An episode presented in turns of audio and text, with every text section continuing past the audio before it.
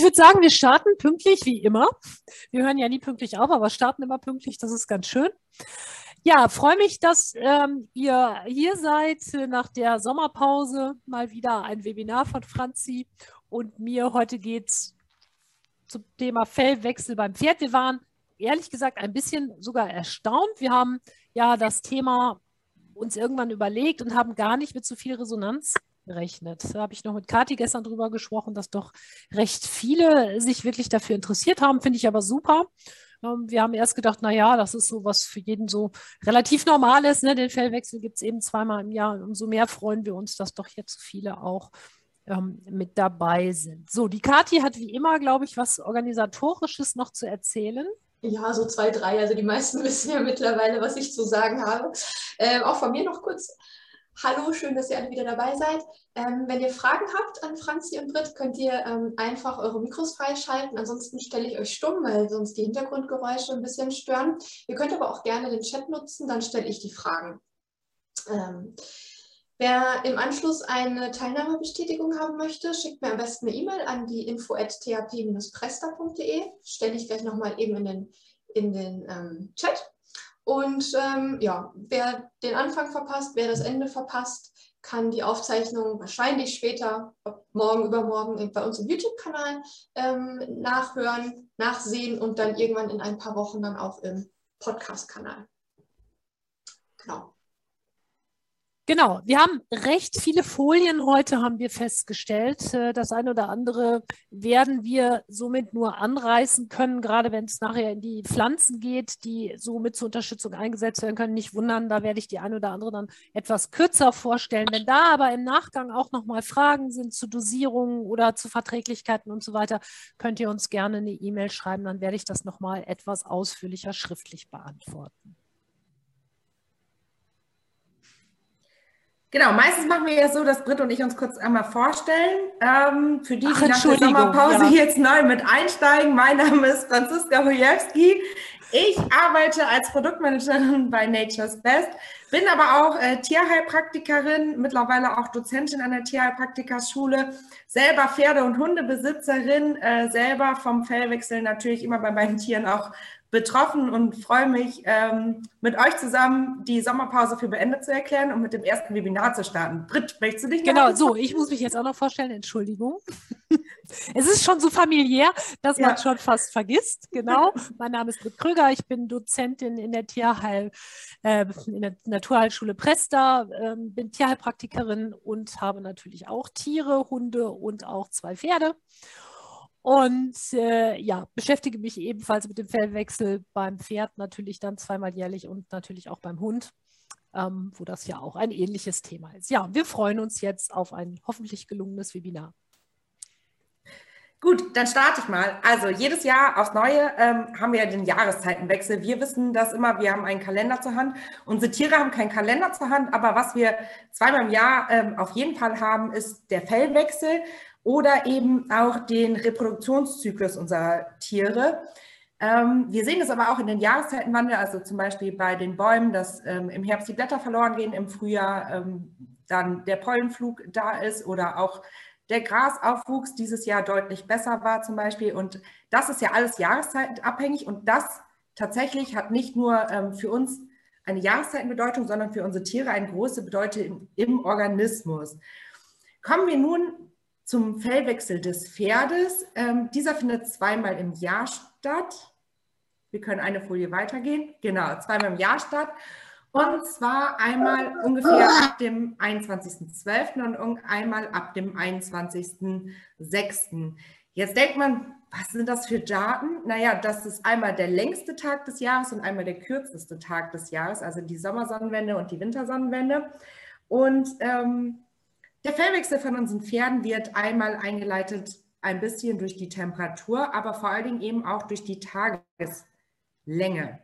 Wir haben das Gefühl oder wissen auch, dass der Fellwechsel vom Winter auf Sommer deutlich länger dauert. Also es dauert deutlich länger, das lange Plüschfell, wie auch vom Shetty im Hintergrund zu sehen, abzuwerfen und das kurze Sommerfell ähm, wieder aufzubauen. Das ist ja die Jahreszeit, wo wir selber meistens aussehen wie unsere Pferde und die gleiche Fellfarbe tragen. muss man ja ehrlicherweise so sagen. Also ich glaube, äh, die Autos von Reitern erkennt man um die Jahreszeit auch gut auch die Autos von Hundebesitzern. Ähm, kommen wir einmal jetzt genauer zu den Auslösern für den Fellwechsel. Also wir haben einmal die Temperatur, aber die Temperatur bestimmt tatsächlich nicht, wann der Fellwechsel losgeht, sondern eher die Länge und die Dichte des Fells. Dadurch ist auch zu erklären, dass Pferde zum Beispiel im Offenstall oft deutlich dichteres und längeres äh, Fell haben als Pferde, die weniger an Kältereizen ausgesetzt werden. So gerade jetzt die, äh, zu der Jahreszeit, also natürlich befinden wir uns schon längst im Fellwechsel, die Tage werden deutlich kürzer. Das äh, merkt man, wenn man abends seine letzte Stallrunde geht, wer die Pferde am Haus hat. Aber auch nachts wird es jetzt deutlich kälter. Das ähm, die ersten Pferde, denen sieht man auch deutlich an, dass sie schon beginnen zu haaren und das Fell struppig wird, dichter aufgestellt wird. Wir hatten jetzt die letzten Nächte hier im Münsterland schon fast um die 10 Grad, über Tag sind 20 Grad. Das ist natürlich äh, super anstrengend für den Pferdeorganismus tatsächlich. Ähm, Tag, über Tag laufe ich noch im T-Shirt oder in kurzer Hose rum. In der Nacht oder abends ziehe ich mir eine lange Hose an und einen Pulli. Das können ja unsere Pferde nicht ganz so leicht, aber sie versuchen sich mit ihrem Fell jetzt langsam zu bewappnen. Die Tageslichtlänge allerdings, ähm, die wird von der Zirbeldrüse des Pferdes erfasst. Und die Zirbeldrüse ist eine Hormondrüse, die dem Gehirn des Pferdes zugeordnet ist. Die produziert unter anderem das Hormon Melatonin, was unter anderem eben für den Biorhythmus zuständig ist, also für den Schlaf-Wach-Rhythmus, für die Fortpflanzung oder eben auch für den Fellwechsel, sodass das Pferd weiß, okay, wir haben weniger Tageslicht, äh, Winterfell muss gebildet werden, okay, die Tage werden länger, raus mit dem Winterfell, rein in das Sommerkleid. Warum ist der Fell, ach, Zirbeldrüse, ja, das habe ich jetzt vorweggenommen, tatsächlich war ich mit den Folien nicht im Einklang. ähm, warum ist der Fellwechsel ein Kraftakt eigentlich für den Pferdekörper? Naja, wenn wir uns vorstellen, wie groß unser Pferd, also die Oberfläche der Haut des Pferdes ist und dass fast jede Körperstelle des Pferdes einfach behaart ist, kann man ja auf äh, sehr viele Haare kommen am Pferd und dadurch haben wir einen erhöhten Nährstoffbedarf im Fellwechsel. Also gerade bei älteren Pferden, die immer wieder dazu neigen, im Herbst oder im Frühjahr abzumagern, weil sie eben so viel Eiweiß brauchen, um das neue Fell aufzubauen, ähm, sollte man Rücksicht darauf nehmen und frühzeitig die Pferde zufüttern. Auch ruhig jetzt schon, auch wenn das Pferd noch auf der Wiese steht und noch nicht abgenommen hat. Für die Pferdebesitzer, die wissen, der Senior fällt immer im Oktober, November ein. Das ist ja immer anstrengend aufzufüttern. Umso älter das Pferd ist, umso schwieriger wird es tatsächlich, das Pferd wieder rund zu bekommen über den Winter. Ruhig dann jetzt schon beginnen, ähm, entweder mit Mesh, mit Bierhefe oder mit Luzerne, mit Espasette, je nachdem, welchen Zusatznutzen man ausnutzen möchte, ruhig dem Pferd erhöhten Eiweiß, eine erhöhte Eiweiß zukommen lassen. Hier ist allerdings ähm, doch zu beachten, dass Pferde mit einem Sommerexem vielleicht, die abnehmen, äh, nicht unbedingt nur über Eiweiß zugefüttert werden sollten, sondern über Fett, weil Eiweiß die Haut sensibilisiert. Und leider haben wir noch einiges an Fliegen und Stechinsekten unterwegs, sodass das Sommerexem nicht noch mehr losblühen sollte, als es vielleicht das schon tut. Wir haben aber nicht nur einen erhöhten Bedarf an Energie oder an Eiweiß, um den Fellwechsel aufzubauen, auch an Spur, auf Spurenelemente und Vitamine. Da gehe ich später nochmal rein, aber sicherlich ist den meisten zum Beispiel Zink bekannt. Belastung für das Herz-Kreislauf-System. Die meisten normal mittelalterigen Pferde kommen damit sehr gut klar. Junge Pferde und ältere Pferde haben hier oft doch eine deutliche Herz-Kreislauf-Belastung. Das ist das, was ich gerade gesagt habe. Über Tag trage ich noch ein T-Shirt oder eine kurze Hose. Ähm, abends ziehe ich mich dick an. Wenn man jetzt überlegt, dass die Pferde sich eigentlich schon dick anziehen und das ja auch über Tag ähm, das neue Fell schon zum Teil mittragen ist es ein, eine große Belastung für die Thermoregulation unserer Pferde. Also wenn wir bei so einem Wetter wie jetzt, und das Pferd hat schon ein bisschen Winterfell geschoben, weil es zum Beispiel im Offenstall steht, ähm, dann das Pferd sehr doll arbeiten oder also einen langen Ausritt gehen mit viel Trab-Galopparbeit oder es sehr in der Halle auf den Platz zum Schwitzen bringen, dann ist das schon ein ähm, Kraftakt für die Thermoregulation, die ja ein Pferd per se sehr gut kann, was wir allerdings ähm, heutzutage wissen, ist, dass ein Pferd mit Kälte eigentlich deutlich besser klarkommt als mit Hitze oder einer Überwärmung. Die Beanspruchung des Immunsystems ist auch zu dieser Jahreszeit natürlich etwas erhöht, weil wenn wir das Herz-Kreislauf-System belasten, wird das Immunsystem runtergesetzt. Wenn wir zum Beispiel einen Mangel an Spurenelementen oder Vitamin haben, ähm, wird das Immunsystem runtergesetzt oder auch ein Nährstoffdefizit oder ein Energiedefizit kann dazu führen, dass das Immunsystem einfach runtergesetzt ist. Man sollte jetzt im Fellwechsel, wenn es geht, vom Stallmanagement und vom Impfzyklus auf ähm, Sachen wie Impfung, Entwurmung verzichten und auch das Scheren tatsächlich im Fellwechsel kann zu einer äh, Immunsystembelastung führen. Man sollte versuchen, das Scheren erst tatsächlich, wenn das Winterfell aufgebaut ist. Wenn man sein Pferd scheren muss, äh, gibt es ja mehrere Gründe, warum man es scheren sollte oder warum man es schert, weil es einfach vielleicht vom Handling auch besser ist. Dann sollte man schauen, dass man das macht, wenn das Pferd gewechselt hat. Und auch das Eindecken der Pferde ähm, wird jetzt schon zum Teil gemacht, spätestens nächsten Monat. Da muss man immer schauen, wie das Pferd das äh, verträgt und mit welcher Decke man anfängt. Das bringt natürlich den Fellwechsel sehr durcheinander. Bevor wir jetzt hier noch tiefer in den Fellwechsel einsteigen, nimmt Britt euch einmal kurz auf einen Exkurs zum Stoffwechsel und zu der Haut mit. Viel Spaß damit. Genau. Ja, Fellwechsel, Spiegel des Stoffwechsels, Stoffwechsel an sich hm, ist, glaube ich, allen klar. Das bedeutet, dass bestimmte Stoffe im Körper eben um aufgebaut werden. Meistens geht es um Nährstoffe, um eben die einzelnen Zellen zu versorgen. Ähm, wir sagen ja auch immer in der Naturheilkunde, eine Unterstützung des Stoffwechsels. Der Stoffwechsel ist so wichtig und da geht es natürlich auch vorwiegend um den Zellstoffwechsel. Während des Fellwechsels vollbringt der Stoffwechsel Höchstleistungen. Das hatte Franzi ja gerade auch schon so ein bisschen beschrieben. Ähm, es gibt ja, ähm, oft kann man lesen in der Literatur, das ist der Ausnahmezustand des Pferdes eigentlich. Das ist, wenn man so will, die gefährlichste Jahreszeit im Jahr tatsächlich. Ähm, viele Pferde sind dann müde, einige sind besonders anfällig für Infekte.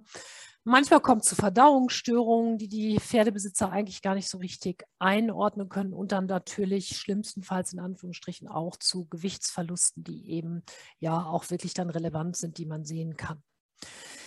Wichtigstes Organ für den Stoffwechsel ist die Leber das ist ja das Organ, das die Stoffe, die jetzt aus dem Darm in die Blutbahn aufgenommen, ähm, also die Stoffe, die aus dem Blut aufgenommen wurden, dann in die, gehen dann in die Leberzellen und dann je nach Bedarf werden die da ne, verwertet oder gespeichert oder umgewandelt oder abgebaut oder sonst irgendwas, aber natürlich auch Niere und Darm. Aber die Leber, kann man sagen, ist schon ähm, somit unser Hauptstoffwechsel und natürlich auch Entgiftungsorgan, also aller Säugetiere.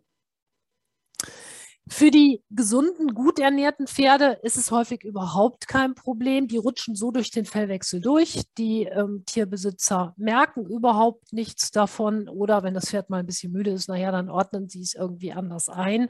Ähm, ich habe zum Beispiel ein äh, jüngeres Pferd, bei dem würde ich das genauso beschreiben. Bei dem im Grunde merke ich eigentlich nichts. Ne? Der hart so ganz normal durch und dann irgendwann hat er sein Winterfell und dann ist gut. Und im Frühjahr das gleiche auf Sommerfell, bei dem ist jetzt ähm, ist nicht so, dass es Schwierigkeiten macht. Aber äh, wir haben natürlich auch unterversorgte und oder kranke Pferde und die haben natürlich größere Probleme. Das heißt, bei denen und auch gerade bei den alten Pferden, Franzi hat es gerade schon gesagt, ist es so, dass die Stoffwechselvorgänge eben nicht mehr so schnell ablaufen, nicht mehr so reibungslos ablaufen und wie gerade schon bemerkt, das Immunsystem nicht mehr optimal arbeitet. Das heißt, die Immunzellen lassen einfach auch im Alter nach. Ähm, das heißt, dann kommt es natürlich zu Stoffwechselstörungen, äh, besonders dann, wenn einzelne dieser ja jetzt aufgenommenen Nährstoffe zum Beispiel nicht mehr richtig ver verwendet werden können im Körper, wenn man so will, verwertet werden können und der Nährstoff dann am Ende auch nicht mehr dort ankommt, wo er eigentlich hingehört. Ne? Das ist immer das Problem. Also entweder durch eine Fehl- oder eine Mangelernährung oder eben dadurch, dass es einfach dort nicht mehr ankommt, weil der Körper das nicht mehr so umsetzen kann.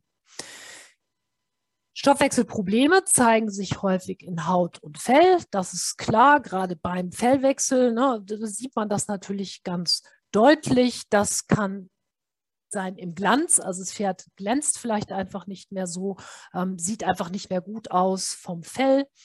Ähm, die Widerstandsfähigkeit der Haut ist vielleicht nicht mehr so gut. Die Fellstruktur verändert sich plötzlich. Das ist ja so ganz typisch auch, was wir bei älteren Pferden ähm, dann irgendwann bemerken, dass die gar nicht mehr so richtig durchkommen durch den Fellwechsel, dass sie zum Teil ja, dass man so im, im, Frühjahr das Gefühl hat, im Mai haben die immer noch ihr Winterfell drauf. Das sind so typisch Sachen. Also der Wechsel an sich funktioniert auch nicht mehr so gut.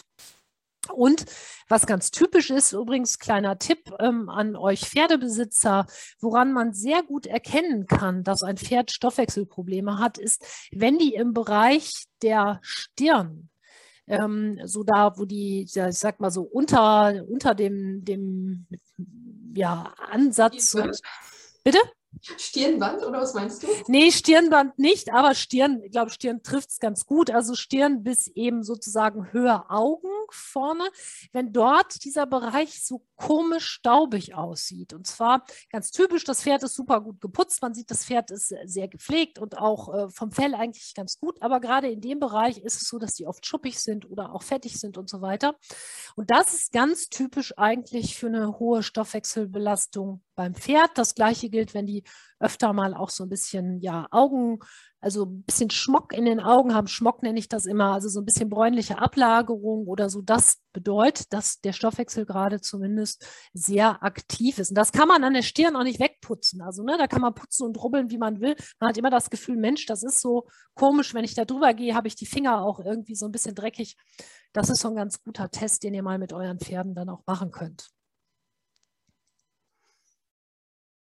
Ja, die Aufgaben des Stoffwechsels. Natürlich die Aufnahme, Umwandlung und oder Ausscheiden von Stoffen hatten wir gerade schon gesagt. Und die Störungen, Nährstoffe werden eben nicht mehr richtig aufgenommen oder verwertet. Und ähm, da muss man sagen, die Störungen kommen natürlich nicht nur durch die ähm, sozusagen durch, ähm, ja, durch Probleme jetzt, ich sag mal, wenn der Körper in einer höheren Bereitschaft stehen muss, sondern natürlich auch letztendlich in den normalen Körperprozessen, also ne, Energiegewinnung ist ja sozusagen immer die Aufgabe des Stoffwechsels.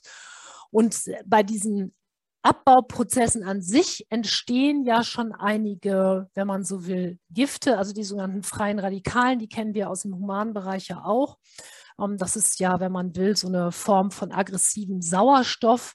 Und wir haben natürlich so Sachen wie Umweltgifte, solche Faktoren, Klima, also auch das, ne, wir hatten gerade gesagt Thermoregulation, aber insgesamt das Klima ist natürlich für den Stoffwechsel auch immer ähm, etwas, worauf er sich immer wieder neu anpassen muss. Jetzt hatten wir ja Gott sei Dank in diesem Sommer mal einen Sommer, der für unsere Pferde tatsächlich vertretbar war, zumindest bei uns jetzt in der Region. Die letzten drei Sommer davor waren ja auch für unsere Pferde wirklich, äh, ich sag mal, eine relativ heftige Nummer. Ne? Also insgesamt Aufgaben und Störungen, ähm, die chemischen Prozesse, die in irgendeiner Art und Weise vom Stoffwechsel eben gemeistert werden müssen und die dann entsprechend gestört sein können. Symptome, die wir da haben, verminderte Leistungsfähigkeit, angelaufene Beine können das sein, Haut- und Atemwegsprobleme und wir haben natürlich dafür auch viele verschiedene Auslöser, die, ich sage mal, neben den normalen Faktoren, die jetzt sowieso schon relativ ähm, schwierig sind für den Stoffwechsel noch mit dazugehören. Und das ist natürlich der Eiweißüberschuss im Futter. Da hat Franzi gerade auch schon mal was zu gesagt. Einfach eine schlechte Futterqualität. Ich würde jetzt beim Pferd zum Beispiel mal sagen, ähm, irgendwie ein minderwertiges Müsli vielleicht oder eben eine Silage schlimmstenfalls die eben für das Pferd nicht geeignet ist oder auch natürlich eine schlechte Heuqualität. Das kann natürlich auch sein. Ne? Heu heißt ja nicht immer gleichzeitig, dass es gut ist. Dann eine ungünstige Fütterungspraxis. Was heißt das jetzt? Also, dass vielleicht einfach unregelmäßig gefüttert wird, dass die Abstände zu lang sind für die Pferde. Ne? Also ähm, das ist vielleicht zu viel Weide, zu wenig Weide, zu viel Heu, zu wenig Heu und so weiter. Nüchtern auf die Weide. Nüchtern auf die Weide. Das ist in fast allen Stellen, wo die Pferde morgens auf die Weide kommen, eigentlich gang und gäbe, dass die morgens kein Raufutterangebot bekommen, bevor die auf die Weide gehen, sondern sie bekommen Kraftfutter und gehen dann in Anführungsstrichen nüchtern. Wenn sie Stroh haben, dann ist es natürlich ähm, nicht ganz nüchtern, aber trotzdem eben ohne Heu auf die Weide, was auch nicht sehr gut ist. Ungenügende Zufuhr an Mineralstoffen, Vitaminen und Spurenelementen, ähm, auch ein, ein, großes Problem. Ähm, gerade muss ich da sagen, in der Offenstallhaltung auch, wo viele Pferdebesitzer es auch im Selbstmanagement machen, die sagen, naja, Heu oder eben Weide genügt. Es genügt aber nicht. Unsere Böden sind nicht mehr so reichhaltig, dass das Pferd sich da ähm, alleine von ernähren könnte. Wenn man jetzt irgendwo vielleicht, keine Ahnung, in der Schweiz noch auf den Almwiesen die Pferde hätte, wäre das vielleicht anders. Aber so ist normalerweise eigentlich eine Substitution, besonders in schwierigen Phasen, doch ähm, wichtig. Und was nicht reicht, Entschuldigung, Britt, mhm. ein Mineralleckstein. Also wenn man so einen roten Leckstein hat, ist es tatsächlich heißt der Mineralleckstein, aber es ist meistens nur ein Salzleckstein. Also hauptsächlich enthält auch der rote Stein Salz. Ähm, und die Pferde können darüber nicht den Bedarf an Mineralstoffen, Vitaminen und Spurenelementen decken. Also viele sagen ja ach ja, äh, der hat ja Mineralleckstein. Tatsächlich im Fellwechsel reicht das auf keinen Fall, um wirklich den Mehrbedarf an Vitaminen, Spurenelementen ja. und Mineralstoffen zu decken. Und guckt euch die Mineral- und diese Lecksteine gut an. Ich habe äh, heute noch von einer, mit einer Kundin Kontakt gehabt, die hat mich gefragt zu einem bestimmten Produkt. Das ist so eine Firma, die macht so ganz viele verschiedene Arten von Lecksteinen, wo man, glaube ich, im Zweifel sieben Stück kaufen kann und soll die dem Pferd abwechselnd anbieten. Und wenn man da dann auf die Zusammensetzung guckt und liest, als erstes Glucose, dann sollte man diese Lecksteine sofort zur Seite packen. Ne? Also das ist, ähm, ist, wo viel Zucker drin ist. Die wollen natürlich, dass die Pferde das annehmen, damit die Besitzer das wieder kaufen. Aber äh, da tut man den Pferden wirklich nichts Gutes mit. Ne? Und da gibt es einfach eine ganze Menge. Da muss man schon gut hingucken. Wobei mir einfällt, Franzi, vielleicht sollten wir auch mal ein Webinar machen zum Thema Deklarationen, fällt mir gerade ein. Das wäre vielleicht auch nochmal ganz spannend dass die Pferdebesitzer mal wirklich lesen können. Ja, ich sehe da gerade schon Daumen hoch und mal wirklich ähm, auch diese ganze Verklausulierung, die sich hinter den verschiedenen Wörtern so. Ähm, ja, auch was vielleicht futtermittelrechtlich einfach so heißen muss und niemand versteht ja. das, ne? So wie Rohasche. Das ist ja auch immer der genau. größte Mythos, dass Asche ins Futter gemischt Kati, wird. Und Kathi, schreib das mal eben auf. Wir müssen ja. Deklarationen mal machen. Stimmt, können wir gut machen. Aber das wird nächstes Jahr erst was, ne? Also. Ja, Genau, dann ähm, Umweltgifte hatte ich gerade schon erwähnt. Das ist natürlich auch immer ein Problem für Leber und führt dann letztendlich auch natürlich zu einer Überbelastung der Stoffwechselorgane und natürlich große Kraftfuttermengen bei geringen Heumengen. Das ist ja ein altbekanntes Problem. Das wissen wahrscheinlich alle hier Anwesenden, dass das natürlich ähm, immer ein Problem darstellt und natürlich nicht bedarfsgerecht. Das heißt hier auch nochmal in Anlehnung an verschiedene Rassen, die vielleicht einfach auch solche Kraftfuttermengen überhaupt nicht fressen dürfen. Darf ich, bevor ihr weitermacht, äh, ja. zwei Fragen stellen, die hier im Chat aufgetaucht sind? Und zwar würde einmal Sandra gerne wissen, ähm, was haltet ihr von Futtertalern? Gutes Zeichen oder schlechtes Zeichen? Bei meinem 33 Jahre alten Vollbluttraber sind diese sichtbar, gerade jetzt um diese Zeit. Ich habe das, glaube ich, nicht verstanden. Was sagst du? Wie, was, wie war die, das erste? Futtertaler. Futtertaler. Was sind denn Futtertaler? Sind das Glücksäpfel? Also, also diese, ja, genau. Ich kenne das auch als Apple Kiss. Ja, ich kenne das. Futtertaler kenne ich auch tatsächlich gar nicht. Ich kenne das nur unter. Äh Sandra, vielleicht kannst du mal kurz. Ja, Schreib genau. mal, was das ist. Die Hafertaler. Das sind diese Glücksäpfel, die ein Pferd manchmal im Fell bekommt, ne? Wenn die so anfangen, so, so Ich glaube, wir meinen alle das Gleiche, oder? Ja, ich glaube auch. Ähm, genau, also die Frage war, ob das ein gutes oder ein schlechtes Zeichen ist. Ähm, Sonderes Pferd hat das nämlich gerade. Ich tue mir leid, ich kenne es nicht tatsächlich. Ich weiß, ich weiß nicht, ich muss, müsste mir jetzt mal ein Bild angucken. Ich kenne diese Begriffe tatsächlich nicht. Dritt, das ist das, wenn du, wenn du zum Beispiel einen, Fuch, äh, einen Fuchs oder einen Braun hast und der sieht im Winterfell einfarbig aus und im Frühjahr oder im Sommer kriegt er diese, diese ähm, ja, Glücksäpfel. Also diese, diese, wo die Pigmentierung sich verändert. Ja. Und dann dunkler nachkommt und satter nachkommt. Ja, das würde ich auch eher als gutes Zeichen interpretieren. Das bedeutet ja einfach nur, es gibt ja viele Pferde, die deutlich unterschiedlich auch von der Farbe sind. Ne? Oder sind das einzelne Stellen, die dann nicht verschwinden? Oder ist das eben sozusagen im Verlauf des Fellwechsels, dass sich einfach die Pigmentierung da verbessert, also dass sie satter wird, die Pigmentierung? Sandra, vielleicht magst du es eben einmal kurz beschreiben. Du kannst ja dein Mikro freischalten. Hallo? Ja, hallo. Hallo. Also das ist so, er ist ein brauner, ein lichtbrauner. Ja. Und er hat dann wirklich so Flecken drinnen, wie so eine, eine Leoparde. Okay. Genau, also so richtig, als selber ist er total braun, so lichtbraun und hat so dunkle Flecken, aber über das ganze Fell, also wirklich von Kopf bis Schweif verteilt.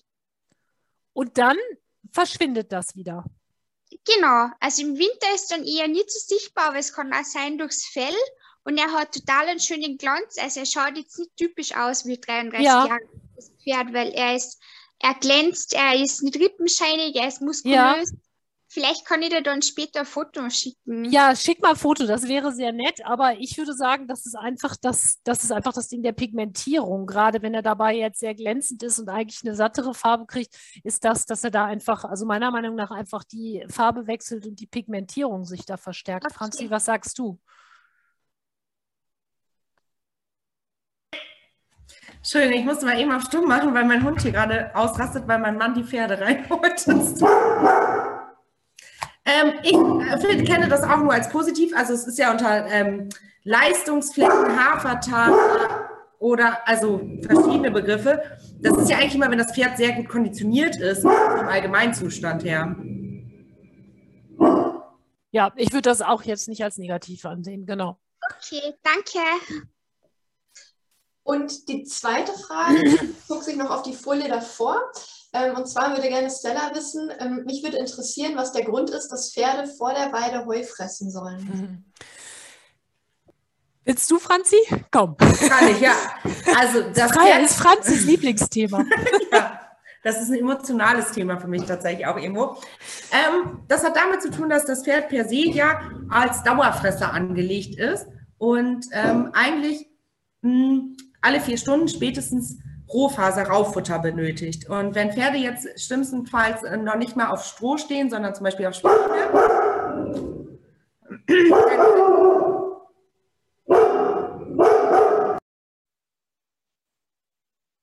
Das ist live.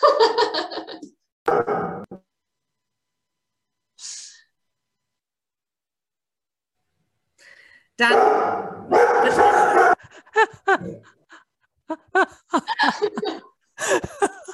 Mal, Franzi, so werden wir aber nie fertig heute Abend. Das sag ich dir. Ich. Entschuldigung, es tut mir sehr leid. Ich habe schon versucht, meinen Mann anzurufen, dass der aufhört, die Pferde zu rufen. Ähm, da, ja, coole Aussicht, äh, schädlich, wenn der Hund und man das dann alles sieht. So, auf jeden Fall, wenn Pferde dann quasi die ganze Nacht eine Leerphase hatten, dann ähm, ist der Verdauungstrakt des Pferdes leer. Die Pferde haben richtig Hunger. Also, und äh, wenn die Pferde dann aufs Gras kommen, fressen die Pferde unheimlich schnell, unheimlich viel Gras. Und dann haben wir meistens eine sehr große Anhäufung an Fruktan im Verdauungstrakt. Und das kann dann zum Beispiel zu einer Überbelastung der äh, Verdauungsenzyme führen, damit zum Absterben der Enzyme und damit zu Hufrehen. Also es ist tatsächlich so, dass Pferde, bevor sie auf die Weide kommen sollten, einfach damit sie auch nicht diesen Stress haben, dass sie das Gras, was ja weniger äh, Rohfaser enthält als zum Beispiel Raufutter, ähm, nicht so schnell fressen. Und ein Pferd ist ja nicht satt nach dem, was es im Magen hat, sondern so oft, wie es gekaut hat. Und wenn das Pferd die ganze Zeit nicht gekaut hat, hat es ein unheimliches Kaubedürfnis. Und ähm, somit fressen die viel hastiger und viel schneller ganz viel Gras. Was man auch nicht vergessen darf, das ähm, Gras per se hat ja morgens mehr Fruktan, mehr Zucker als zum Beispiel ähm, mittags, dadurch, dass es einfach nachts nicht wächst und dann morgens das Fruktan wieder als Energie hochgenommen wird, damit eben Wachstum generiert werden kann der Pflanze. Also da haben wir wirklich hochkonzentrierten Zucker, was das Pferd dann mit extrem viel Hunger sehr schnell aufnimmt. Und Genau. das ist einfach sehr ungesund. Und das ist ein großer Unterschied zu den Pferden, die 24-Stunden-Weidezugang haben, weil bei denen reguliert sich das einfach irgendwann ähm, und dann ist es gut. Aber so sollten die eigentlich Raufutter haben vor der Weide. Ähm, ich habe das da so gelöst. Bei uns am Stall ist es auch so, dass es nicht so gemacht wird, dass ich eben so ein Heuersatzprodukt morgens fütter, damit sie da eben entsprechend oder füttern lasse, damit sie da eben ähm, ein bisschen was zumindest im Magen haben und äh, da nicht so stark reagieren. Ne, denn jetzt kommt auch bald der Herbst ähm, und viele Ställe haben mittlerweile ihre Pferde auch, äh, keine Ahnung, bis November oder zum Teil Anfang Dezember sogar auf den Weiden. Und ich denke, dies Jahr besonders, weil natürlich dies Jahr das Gras ähm, ja gut gewachsen ist und es immer wieder geregnet hat, werden die Pferde wahrscheinlich lange auf den Weiden bleiben. Und dann kommen wir bald in die Phase, wo es nachts dann auch nur mal vier oder fünf Grad sind, je nach Region. Und dann haben wir natürlich riesen hohe Fruktanmengen morgens auch schon. Ne? Und das ist dann tatsächlich sehr schlecht. Also optimal wäre eigentlich morgens erstmal zumindest eine kleine Portion Heu äh, und dann danach irgendwann raus.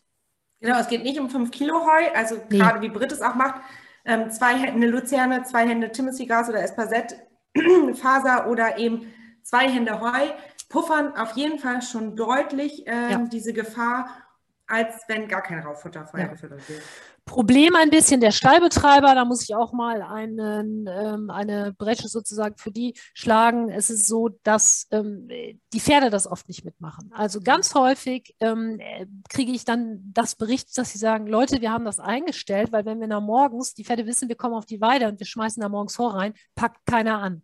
Die treten vor die Türen und sagen, nee, hier braucht er uns nicht kommen, hier mit dem trockenen Zeug.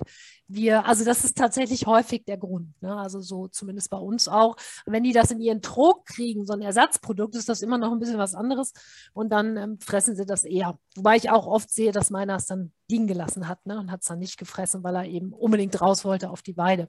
Ne? Gut, ja, das sind so die Probleme der modernen Pferdehaltung, äh, mit denen wir ja immer wieder zu tun haben, wo man sagt, so ganz hundertprozentig optimal kann man es irgendwie auch nicht machen. Ne? Oder kann man es schwer machen, es sei denn jetzt so wie Franzi, die ihre Pferde am Haus hat, da kann man natürlich schon es sehr optimal dann einstellen. Oder in Stellen, wo eben automatische Heuraufen sind oder wo 24 Stunden Heu angeboten wird, das natürlich auch, da funktioniert es auch ganz gut. Gut, Probleme im Fellwechsel. Einmal mit Leber und Niere. Gerade schon gesagt, Hauptstoffwechselorgane. Ähm, das heißt, die erhöhte Stoffwechseltätigkeit an sich kann zu einer Überlastung der Leber und der Niere führen. Dafür gibt es eine ganze Reihe Anzeichen, die man so natürlich nicht im Blutbild sieht. Das heißt, ähm, ne, das nützt jetzt nicht, sein Blutbild zu machen, zu sagen, Mensch, ist der Stoffwechsel hier jetzt überlastet, sondern das ist eigentlich eine relativ logische Konsequenz, weshalb wir ja auch übrigens bei uns Menschen ja sagen, im Frühjahr und im Herbst macht man eben so Stoffwechselkuren, dann, das weiß man ja, die werden ja überall auch angeboten, um eben Leber und Niere zu, ähm, ja, zu unterstützen. Also auch bei uns Menschen ist das so, nicht nur bei den Pferden. Und da haben wir auch eine ganze Reihe, wir hatten ja gerade hat schon einige Sachen ähm, auch ähm, schon beschrieben, die eben Anzeichen dafür sind, ob starkes Schwitzen, ob Müdigkeit, die Schuppen auf der Haut. Dann hatte ich ja gesagt, ne, vorne diese staubige Stirn, Augensekrete, äh, Mauke oder Ekzeme, die sich in der Zeit besonders stark, seinem Hufprobleme hatten wir auch noch gar nicht so besprochen, natürlich auch. Also Rehe natürlich ähm, im schlimmsten Fall, aber eben einfach brüchige Hufe, Strahlfäule, insgesamt Probleme mit dem Kronrand oder sonst irgendwas und auch Allergien. Das sind so die typischen, wenn man so will, Leber- und Nierenanzeiger im Pferdekörper. Dann der Gewichtsverlust, hatte Franzi gerade schon angesprochen. Also der Körper muss dann eben auf Reserven zurückgreifen ähm, und ähm, ja, auch die Arbeit der Leber bei der Umsetzung der Nahrung spielt ja eine große Rolle, hatte ich schon erwähnt. Und ähm, dann natürlich auch vielleicht eine Überbeanspruchung in der Zeit davor, also vorm Vollwechsel, wenn also das Pferd jetzt, sagen wir mal, extrem gearbeitet wurde. Turniersaison, das ist ja witzigerweise, fällt das ja auch immer so ein bisschen zusammen, ne? Turniersaison und dann irgendwann geht so, schleicht das aus und dann gehen die in den Fellwechsel. Ähm, oder wenn das Pferd vielleicht jetzt im Sommer auch eine schwere Erkrankung hatte oder entsprechend äh, im Winter und dann geht es eben auch geschwächt in den Fellwechsel hinein. Das kann natürlich mit dazu beitragen, dass dieser Gewichtsverlust dann extrem ist. Und Alter hatten wir ja schon gesagt auch, weil einfach im Alter diese Prozesse einfach sehr verlangsamt sind. Infektionen das Gleiche, ähm, dass eben während so einer kräftezehrenden Zeit natürlich Viren, Bakterien, Pilze und so weiter eine viel größere Chance haben, sich auszubreiten. Ähm, das heißt, das Immunsystem, wie Franzi das gerade schon bemerkt hatte, ist eben ähm, ja geschwächt unter Umständen, beziehungsweise muss sich eben dann um andere Dinge kümmern. Und das sind immer natürlich die Phasen, wo das Pferd dann leicht angreifbar ist, wenn man so will. Ja, kleiner Exkurs zum Thema Haut. Ähm, in der Haut, wir haben einmal bei der Haut die Immunabwehr, das heißt, die Haut ist die wichtigste Schutzschicht des Körpers. Und wir haben in der Haut ein ganz spezifisches ähm, Immunsystem, das einmal vor Erregern schützt, was für Wundheilung sorgt und natürlich die ständige Regeneration. Also die Hautzellen tauschen sich ja beinahe täglich aus. Ne? Wir haben also in der tieferen Hautschichten Zellen, die nach oben wandern, dann irgendwann abgestoßen werden und dann eben wieder neu ähm, entstehen. Und wir haben in der Haut auch eine ganz spezielle Art von Abwehrzellen, die eben arbeiten. Und darum ist das natürlich ein, ein die, die Haut an sich ein ganz großes Ding, was unsere und auch was die Immunsystem oder die Immunabwehr eben von Säugetieren insgesamt angeht. Dann die Thermoregulation. Franz hatte das auch gerade schon angesprochen. Das heißt, wir haben sogenannte Thermorezeptoren beim Pferd und auch bei allen anderen Säugetieren, die eben Empfindungen von Wärme oder Kälte registrieren.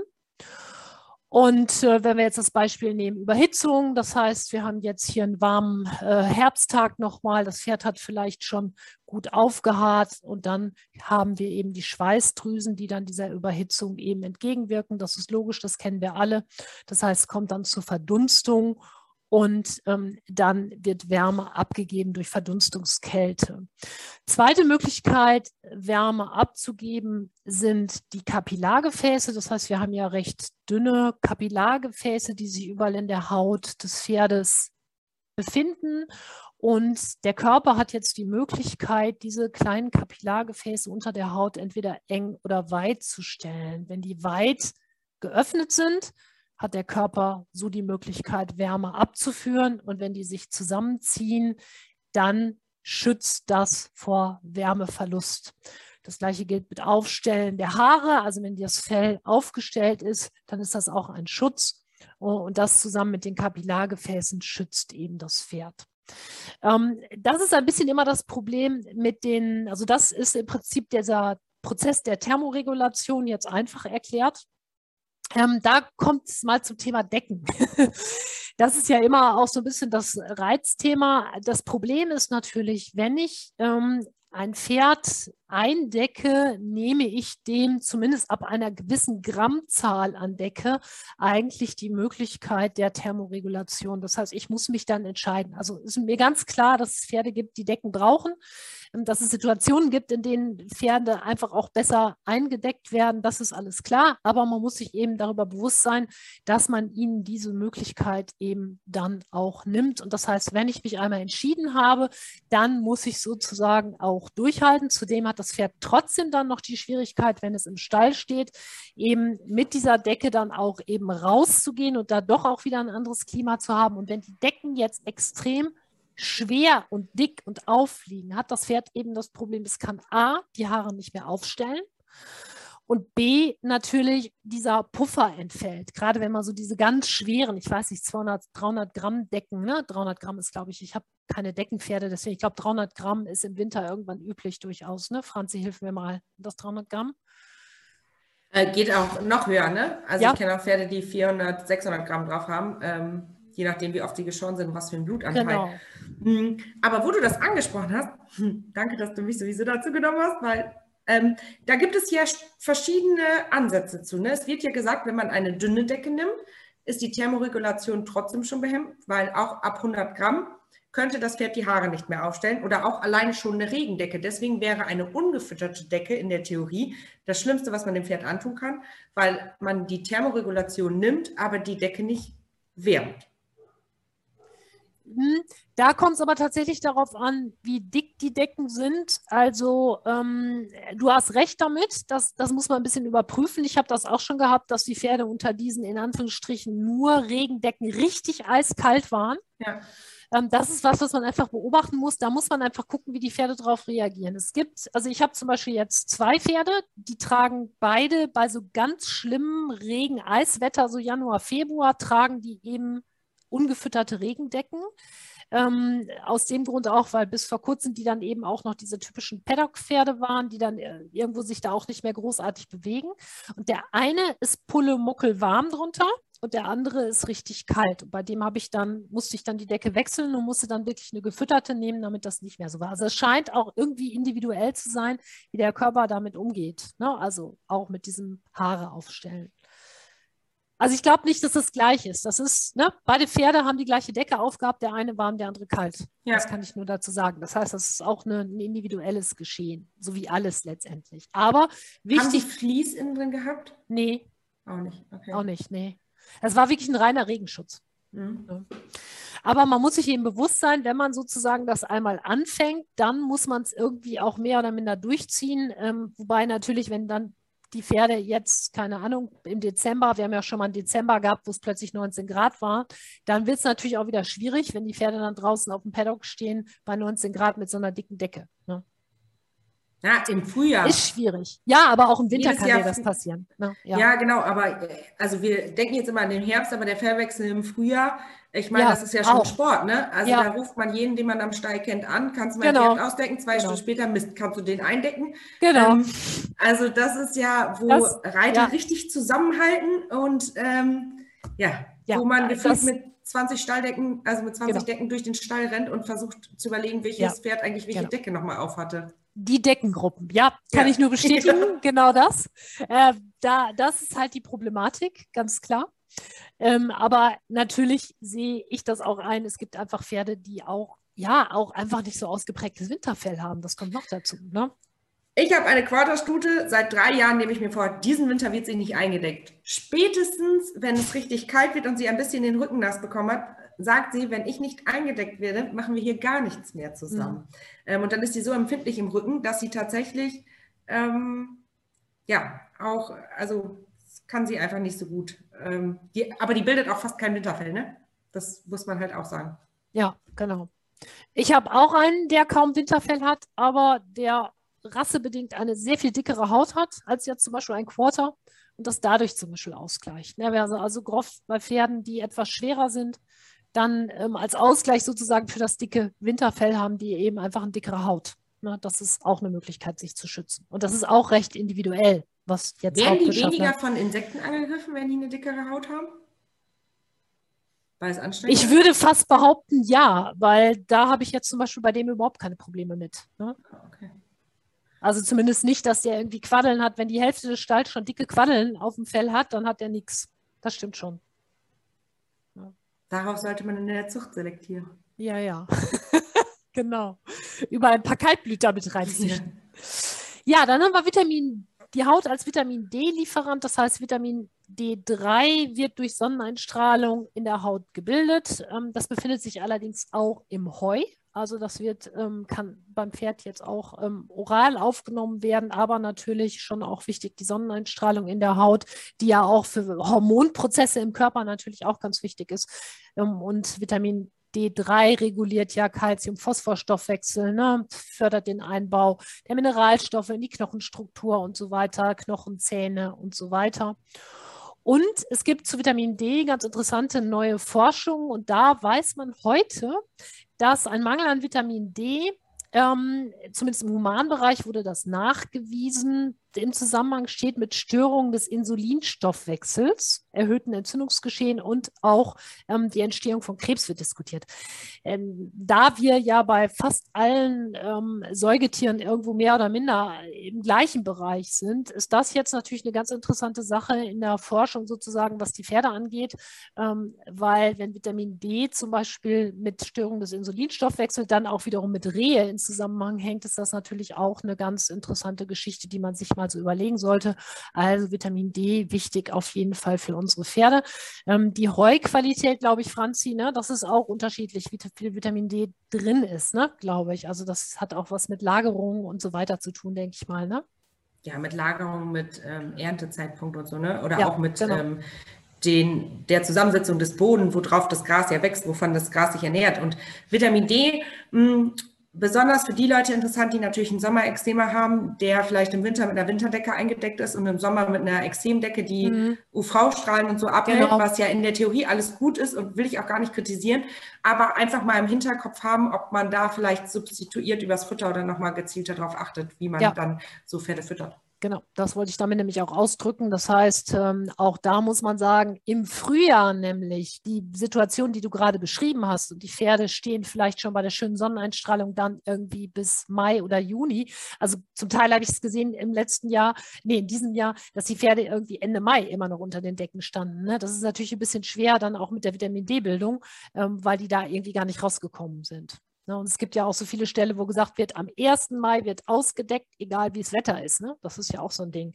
Und gerade die Frühjahrssonne oder auch eben ähm, so diese Stoffwechselprozesse im Frühjahr, auch die Hormonprozesse insgesamt, die über Sonnenlicht und Haut gesteuert werden, sind natürlich fürs Pferd ganz wichtig. Muss man einfach drüber nachdenken, ob man da nicht wirklich jemanden findet, der tagsüber die Decken abnimmt, dass sie einfach mal eine Zeit lang Sonne auch haben.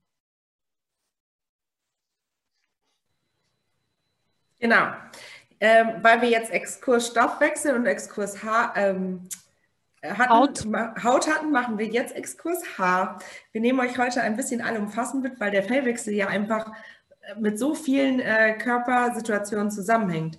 Hm, wenn wir uns jetzt einmal das Haar unserer Pferde anschauen, äh, dann besteht das hauptsächlich aus ähm, Keratin. Und der Aufbau des Haares ist so, dass das Haarfollikel umgeben ist von der Haarwurzel, die dafür sorgt, dass ähm, das Haar überhaupt Halt im Pferdekörper hat. Und die Haarwurzel, ähm, darin befindet sich noch die Haarzwiebel. Wir haben außerdem den Haarschaft, der die Elastizität des Haares ähm, also sichert und der besteht eben aus der Eiweißverbindung ähm, aus den Keratinfasern hauptsächlich. Die Haarschicht, auch genannt äh, Cuticula, schützt das Haar vor äußeren Einflüssen, was ja auch sehr wichtig ist. Das Haar hat ja Regen, Dreck, Staub, alles Mögliche. Ähm, und der Haarfollikel ist verwachsen mit den Nervenfasern, die wiederum ähm, das Haar mit dem Gehirn eigentlich verbinden und zum Beispiel sagen, Achtung, ähm, auf uns sitzt eine Fliege oder es kommt ein Luftstoß. Wir haben außerdem noch den Haarbalgmuskel und der ist am Follikel gebunden und beeinflusst die mechanische Aktivität des Haares, also zum Beispiel eben die Thermoregulation. Achtung, wir stellen uns auf. Außerdem gibt es noch Schweißdrüsen, wie Britt ja vorhin erklärt hat, und Talgdrüsen. Äh, die können ja auch manchmal verstopfen, aber die Talgdrüse sitzt direkt unter der Haut und sorgt kurz bevor das Haar quasi aus der Haut durchbricht dafür, dass es eine Fettschicht bekommt und somit ja quasi imprägniert ist. Ähm, das einmal kurz, um sich eigentlich vorzustellen, wie viele verschiedene Punkte oder verschiedene Haarbestandteile es gibt und dass es ja immer eine Interaktion ist vom Gehirn, Muskel, Nerv und Haar. Auch wenn oft gesagt wird, ach, das Haar, das kann man doch nicht verziehen, das ist ja irgendwie tot und das Horn ist auch irgendwie tot. Ähm, trotzdem hat es immer eine Rückkopplung, ähm, tatsächlich bis zum Gehirn. Gehen wir einmal auf die Bausteine für das Fell, für das Haar ein, die dort wichtig sind, haben wir zum Beispiel Zink. Ich glaube, Zink ist immer das bekannteste, ähm, was man sich vorstellen kann. Also im Fellwechsel füttert man entweder Leinöl, Zink oder ein Mesh. Und ähm, Zink beeinflusst tatsächlich sehr extrem das Wachstum, aber auch die Struktur und die Qualität. Und zwar nicht nur vom Haar, sondern auch eben von der Haut und vom Fell und auch vom Immunsystem. Ähm, wenn man sich einfach überlegt, dass Schleimhäute ja auch Haut sind und Zink maßgeblich an der Haut beschäftigt sind. Und wofür haben wir Schleimhäute? Eben zum Beispiel an Nase, Augen, an äh, Mund als Eintrittsbarriere, als Security für den Organismus, für den eigenen Körper, eben um zum Beispiel Viren, Bakterien abzustoßen. Wenn jetzt der Security schlecht zurecht ist, weil ihm Zink fehlt, also die Schleimhäute nicht richtig arbeiten können, sind wir infektanfälliger. Das ist auch wieder eine Rückkopplung aufs Immunsystem. Vitamin A ist sehr wichtig als Baustein für das, ähm, für das Fell. Ähm, Vitamin A ist maßgeblich am Aufbau, Schutz und Regeneration von Haut und Schleimhäuten und damit eben auch für den Aufbau und für das Halten des Fells des einzelnen Haars verantwortlich und erhöht damit auch die Widerstandsfähigkeit gegen Infektionen.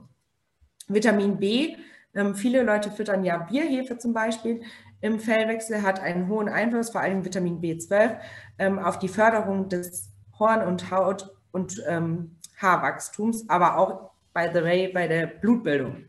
Vitamin C, hier Vitamin C, viele Leute wissen, dass sie gut im Herbst Hagebuttenschalen oder Hagebuttenschalenpulver füttern können. Ähm, das ist sehr Vitamin C reich und Vitamin C wirkt stark antioxidativ, also verhindert eine schnellere Zellalterung, ähm, die ja durch oxidativen Stress zum Beispiel entstehen kann, stärkt das Immunsystem und ist damit essentiell für den Fellwechsel. Biotin, Biotin kennen auch noch viele von euch, Biotin verbessert das Haarkleid allgemein und die Produktion von Keratin, was ja ein Hauptbestandteil eben des Haares ist. Für Keratin ist allerdings auch die Zufuhr von Zink und Methionin noch wichtig. Keratin ist ja an sich das Faserprotein und ist äh, der Hauptbestandteil vom Haar, aber auch vom Hufhorn und deswegen auch die Rückkopplung, dass auf dem Fellwechsel auch das Hufhorn deutlich schlechter wird. Und ähm, Keratin verleiht dem Haar vor allem auch Elastizität und Stabilität. Essentielle Aminosäuren, hier zum Beispiel das Methionin ähm, als bekannteste Aminosäure, ist wichtig allgemein für die, äh, ähm, für die Produktion von neuem Haar, für den Aufbau von neuem Haar und auch für die Synthetisierung. Omega-3-Fettsäuren, hier ist die Rückkopplung zum Leinöl, was man auf dem Fellwechsel füttert. Ähm, Omega-3-Fettsäuren sind essentiell für die Zellelastizität, für die Versorgung der Haarfollikel, für die Verbesserung der Haarstruktur, so auch für die Verbesserung des Haarwachstums, also damit wir überhaupt, wenn wir das alte Fell losgeworden sind, das neue bilden. Hast du das übrigens auch, Franzi, im Herbst, dass du auch so einen kleinen Fellwechsel hast? Ich habe das immer. Also mein Mann, also wenn ihr den fragen würdet, würde er sagen, ich habe dauerhaft Fellwechsel. Ähm, ich ja habe das ich habe helle Bartflächen, ne? Also jetzt mal ganz ehrlich, wenn ich meine Haare bis, ist immer. Ja, aber ich finde auch, dass es im Herbst deutlich. Ja, also ich habe das im Herbst wirklich auch so ein bisschen sowas wie so ein Fellwechsel. Ähm, aber meine Friseurin hat auch gesagt, das wäre normal. Also das ja, hätten eben. ganz viele. Ja. Ähm, ja, bisschen. Gott sei Dank habe ich genug. Nein, das ist ja dann auch so, dass das dann tatsächlich ähm, ja, dass man das, ich habe dann auch das Gefühl, die kommen dicker nach. Ich weiß nicht, ob das Einbildung ist, aber ich glaube, wir haben das auch so. Gut, okay. ähm, ja, was können wir als Pferdebesitzer tun? Also, was ja generell rund um die Jahreszeit, nicht nur im Fellwechsel geht, wir beobachten unsere Pferde genau. Einmal, weil wir es, glaube ich, gerne alle tun, aber auch, äh, weil wir natürlich frühzeitig dann erkennen können, ob das Pferd zum Beispiel Schuppen im Mähnkamm bildet oder ob die Stirn irgendwie ein bisschen fettig wird. Ähm, ob das Pferd sich unwohl fühlt, Verdauungsprobleme bekommt oder irgendwas nicht im Reinen ist. Ich meine, jeder, der sein Pferd kennt, kann genau sagen, ob das Pferd heute schief aus der Wäsche guckt und damit ähm, irgendwas vielleicht nicht in Ordnung ist. Im Fellwechsel einfach nochmal genauer beobachten und einfach nochmal genauer wirklich anschauen, ob man jetzt Entwurm impfen, ähm, ob das wirklich gerade notwendig ist oder ob man es ein bisschen schieben kann. Ähm, da hat man natürlich nur bedingt Einfluss drauf, das ist mir auch völlig klar. Aber es ist so, wenn man ein Pferd im Fellwechsel impft, hat man viel öfter Impfreaktionen und zum Beispiel Atemwegsprobleme hinterher, als wenn man einfach schaut, dass das Pferd nicht im Fellwechsel geimpft wird. Gerade die älteren Pferdebesitzer ähm, müssten ihr Pferd regelmäßig bürsten bzw. dem Pferd Scheuerstellen anbieten. Pferde per se machen natürlich Fellpflege und wenn sie einen Sandauslauf haben oder eine harte Erde, dann äh, wälzen die sich da ziemlich oft. Das ist auch gut, aber viele Pferde, die nicht mehr gut durch den Fellwechsel kommen, denen tut das schon wirklich, wirklich gut, wenn man die ordentlich durchmassiert und ordentlich ausbürstet. Ähm, und ja, es gibt auch Cushing-Kandidaten, die irgendwann geschoren werden muss, wo man auch selbst mit täglichen Bürsten ähm, nicht durch die Länge des Fells natürlich durchkommt, gerade im Frühjahr. Was, ja. ja. zu den Steuermöglichkeiten oder zu dem regelmäßig Bürsten, auch da nochmal ganz doll dran denken, im Frühjahr bei dem Fellwechsel eben vom Winterfell auf das Sommerfell bei den eingedeckten Pferden. Ähm, gerade wenn man jetzt mal, äh, was wirklich für die Pferde zum Teil die Hölle ist, wenn der Besitzer dann mal drei Tage nicht kommt und die wirklich ohne ähm, geputzt zu werden unter dieser Decke dann stehen, wenn das eigentlich schon so ein bisschen losgeht mit dem Fellwechsel, weil das juckt unfassbar. Kommt es auch jedes Jahr regelmäßig bei einigen Pferden zu Verletzungen, weil die einfach irgendwie versuchen, sich ihre Decken abzuscheuern. Ne? Also gerade bei diesen Pferden finde ich eigentlich, ist das Pflicht, die unter den Decken stehen im Bereich der, des Fellwechsels, dass die einfach richtig gut durchgescheuert werden, einfach einmal am Tag mindestens. Ne?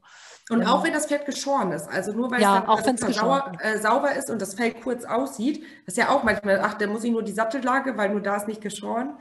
Ähm, auch das kurze Haar piekst. Ja, total, genau.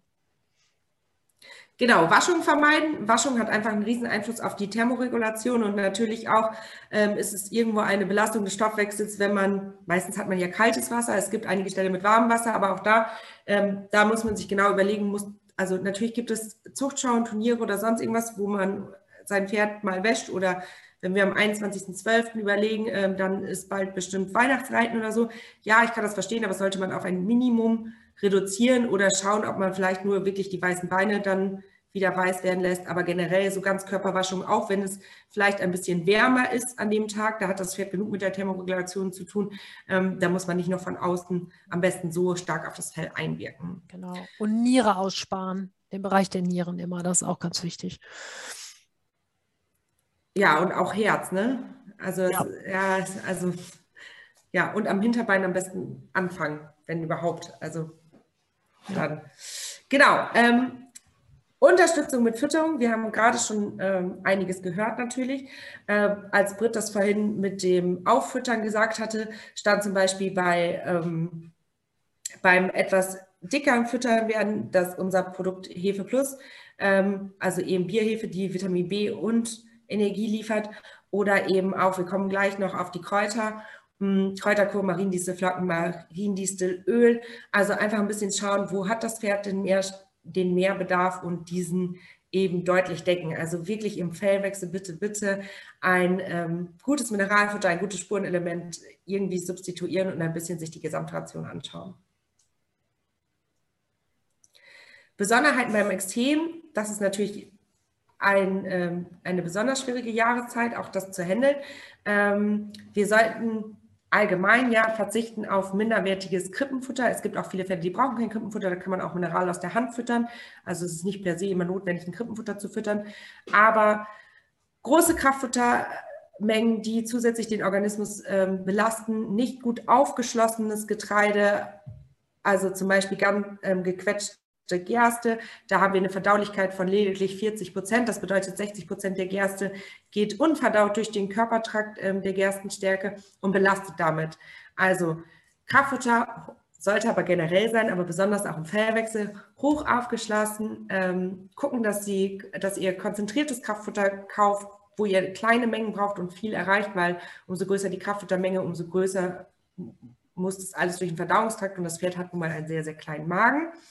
Ähm, hochwertiges Mineralfutter, also schauen, dass viel Zink drin ist, ähm, viel Selen, viel Mangan, natürlich aufeinander abgestimmt, aber nicht, ähm, dass es einfach nur, ja, äh, preiswerter ist. Meistens wird an dem Preiswerter auch an der Qualität der tatsächlich enthaltenen Mineralien und Spurenelemente irgendwo im Preis halt eingespart. Und Unterstützung der Niere und Leber mit äh, verschiedenen Sachen eben Kräuter, die wir gleich kurz anreißen, ähm, Kräutersäfte, vermahlene Kräuter. Vermahlene Kräuter allgemein haben eigentlich immer eine höhere Bioverfügbarkeit, auch oft eine höhere Akzeptanz. Oder man kann sie eben in Wasser auflösen und der Maulspritze noch zusätzlich ins Pferd geben.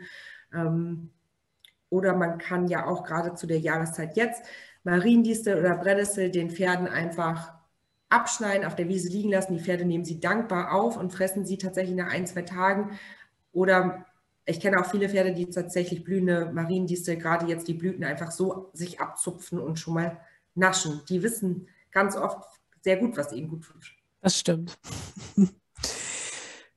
gut, ähm, Homöopathie, es ist natürlich immer etwas schwierig in der Homöopathie so Pauschalempfehlungen zu geben, weil die Homöopathie natürlich eine Medizin des Individuums ist. Das heißt, normalerweise muss eben genau die Arznei rausgesucht werden für das Pferd, das eben gerade in der bestimmten Situation passend ist. Nichtsdestotrotz möchte ich zwei Sachen einmal kurz hier ansprechen. Das ist einmal eine ganz beliebte Kombination von der Firma Hehl, Coenzyme Ubichinon. Das sind zwei verschiedene Präparate, die abwechselnd verabreicht werden und sich gerade im Fellwechsel sehr bewährt haben.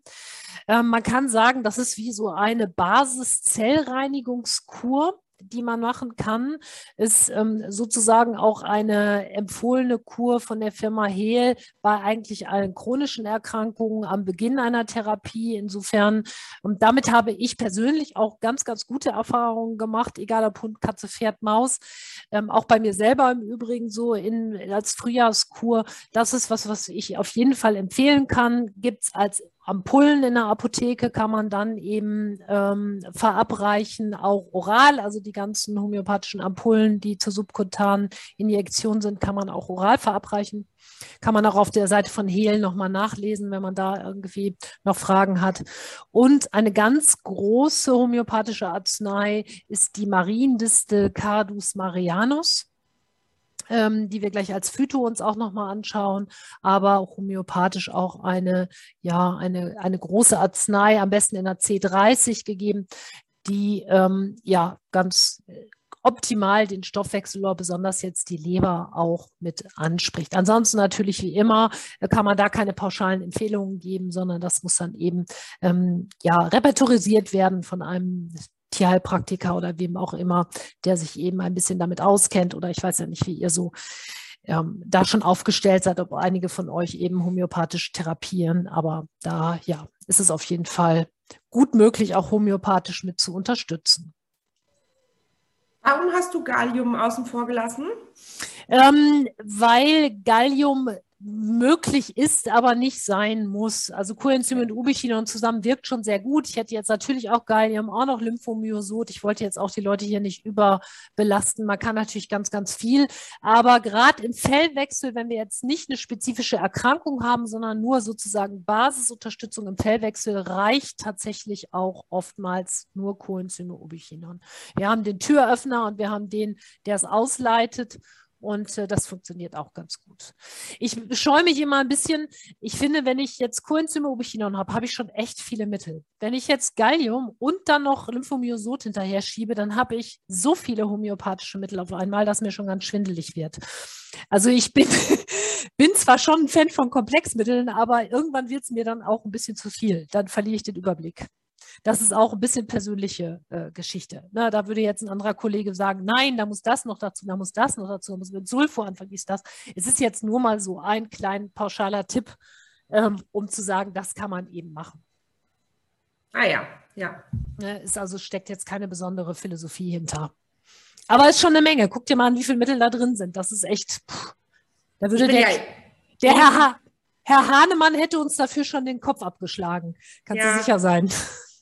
Äh, ich bin ja sowieso großer Fan, ähm, sowas, was im Jahreszyklus ist, tatsächlich phytomedizinisch zu machen. Und ähm, Homöopathie ist ja bei mir tatsächlich wirklich äh, therapeutisch eher nur. Aber mich hat das so interessiert, weil ich mit vielen Kolleginnen von uns immer ja Gallium, Ubichinum und Coenzym so in dieser Dreierkombination kenne. Ja, oder sogar Vierer. Auch ja, durchaus genau. mit dem Homöosot noch, klar. Ja, aber deswegen dachte ich. Aber ich mache das, wenn spezifisch wirklich was ist, Anfang der Krankheit, dann nehme ich alles dazu und ansonsten nur für den, nur in Anführungsstrichen Fellwechsel, um einmal einfach die Zelle zu aktivieren, reicht das eigentlich auch. Ja. Ja, aber als Geschmackssache natürlich. Ja, Phytotherapie kann man eine ganze Menge. Wir haben hier jetzt einige Pflanzen ähm, einfach mal aufgelistet. Ich versuche mich jetzt mal kurz zu fassen. Das fällt mir immer etwas schwer, weil ich ja ähm, phytotherapeutisch sehr engagiert bin und das ja auch so mein Steckenpferd ist. Deswegen muss ich mich immer etwas zurückhalten, dass ich nicht gleich in Schwärmereien ausbreche hier bei den ganzen Pflanzen. Und äh, die Brennnessel, die ja auch Königin der Heilpflanzen genannt wird, zu Recht. Also wenn man viele große, auch Forscher im Bereich der Phytotherapie fragen würde, wenn es nur eine Pflanze gäbe, die ihr mitnehmen dürft, irgendwo auf dem Mond, dann würden die sagen, die Brennnessel, weil die Brennnessel so vielseitig ist, weil man letztendlich sie essen kann, ähm, weil sie eben ja entzündungshemmend wirkt, aquaretisch wirkt, ähm, also Flüssigkeit in dem Körper hilft, Flüssigkeit mit auszuscheiden. Wir können das Kraut benutzen, wir können die Wurzel benutzen, die auch ähm, ja zur Stärkung des Immunsystems da ist, die Inulin enthält, die entzündungshemmend ist. Wir haben die Samen, die gerade jetzt im Moment übrigens geerntet werden können, auch die ähm, ganz viele biologisch aktive Wirkstoffe haben, ähm, sodass das eine Pflanze ist, die auf jeden Fall auf den Stoffwechsel eben wirkt. Hier besonders auch auf dem Bereich der Niere, ist allerdings auch eine ganz große Pflanze im Bereich der Arthrose, also durch ihre stark entzündungshemmende Wirkung. Ähm, kurz dazu nochmal, wenn jetzt ähm, einige sagen, ah ja, man aber nicht bei allen. Ja, also natürlich, jede Pflanze hat natürlich auch Kontraindikationen. Jetzt zum Beispiel bei der Brennnessel ist es so, dass tragende Tiere, die in hohen Dosen nicht haben sollten und natürlich auch nicht bei einer eingeschränkten Herz- oder Nierentätigkeit. Ne, das ist klar, wenn ich irgendwie eine Flüssigkeit rausbringe aus dem Körper, ich habe was mit dem Herzen oder mit der Niere, dann darf ich das natürlich nicht. Also das war kurz. Das sind jetzt also pauschale Empfehlungen, wo man sagen muss, natürlich muss ich individuell in jedem Fall nochmal gucken, ob das Pferd das jetzt auf dieses Pferd speziell das jetzt haben darf oder nicht. Aber da könnt ihr gerne auch ansonsten nochmal nachfragen, wenn ihr irgendwie da Fragen habt zu Wechselwirkungen oder sonst was. Äh, Dosierung hier beim Pferd übrigens 20 bis 25, 50 Gramm ungefähr täglich. Franzi hatte gerade schon gesagt, man kann die auch ernten, am besten dann allerdings im Frühjahr und auf den Paddock legen, einfach trocknen, aber auch im Moment mögen die noch gerne mit den Samen dran.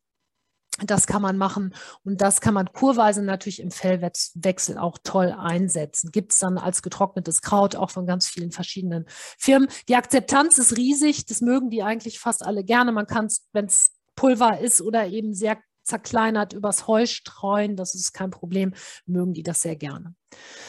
Dann der Weißdorn, eine riesengroße Pflanze für das Herz, also zur Stärkung und Stabilisierung von Herzkreislauf. Ähm, eine Pflanze, die wissenschaftlich auch rückwärts und vorwärts ähm, sozusagen beforscht wurde schon. Man konnte feststellen, dass es in jedem Fall zu einer Zunahme der Herzmuskeldurchblutung kommt, eine Steigerung der Kontraktionskraft des Herzens und zu einer Erweiterung der Gefäße, was ja auch gerade bei älteren Pferden wirklich interessant ist. Das heißt, es kommt zu einer Aktivierung Aktivierung der sogenannten Gefäßdilatatoren. Also das sind, ähm, ja, das sind Stoffe, die dafür sorgen, dass eben die Gefäße sich auch wieder weiten. Ne, das haben wir ja im Alter oft auch das Problem, dass die Gefäße starr werden und sich eben verengen. Das bei uns Menschen auch so.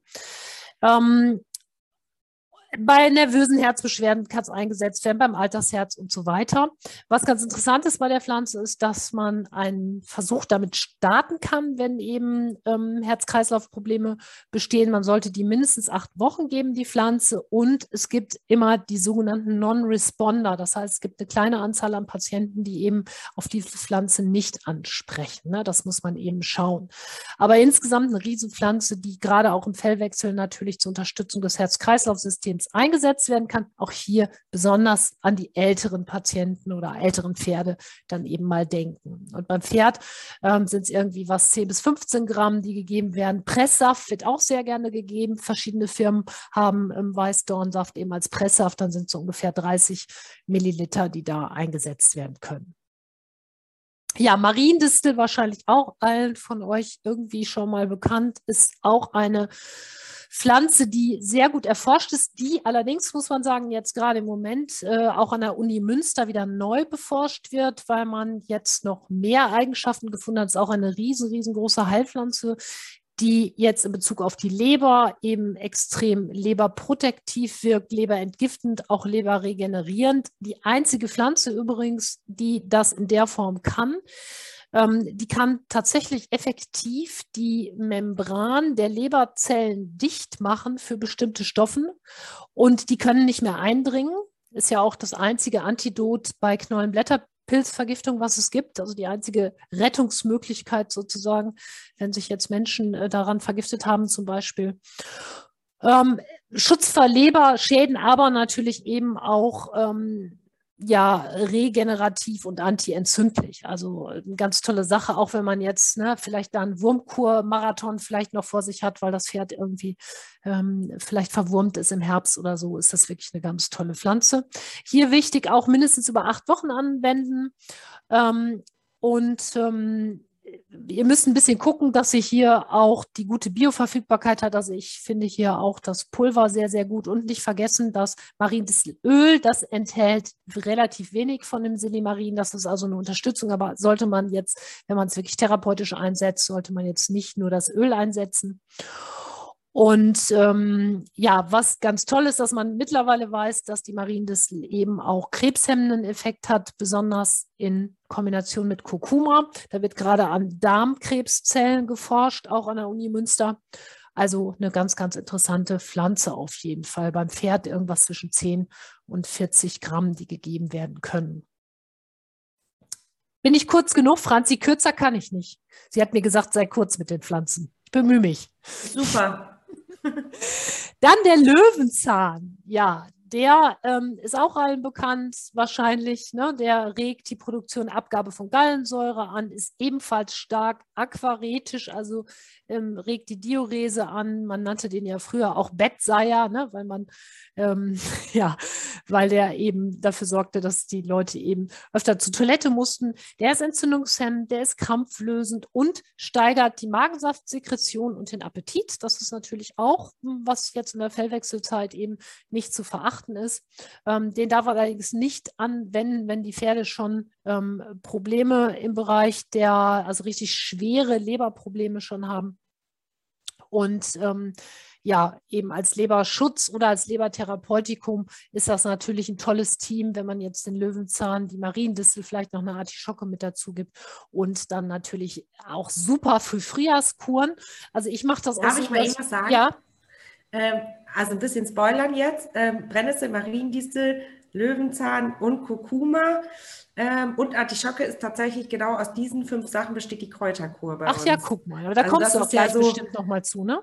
Genau, aber nicht? weil du es Ja. jetzt gerade so zusammengefasst hast, genau das ist das quasi, was Ach, wir vermahlen haben und ähm, äh, zubereitet haben. Die Kräuterkur war vorhin schon bei Leber-Niere stärken, war eine kurze Ah. Lupe. Okay. Ähm, genau das ist das Produkt, wo ich immer sage, also das ist das Frühjahr- und Herbstprodukt. Ab Fellwechsel einmal äh, damit acht Wochen eine Kur und man ist, glaube ich, schon ähnlich wie Ubechinum und Coenzym, wenn man es phytomedizinisch macht, sehr gut abgedeckt. Ja.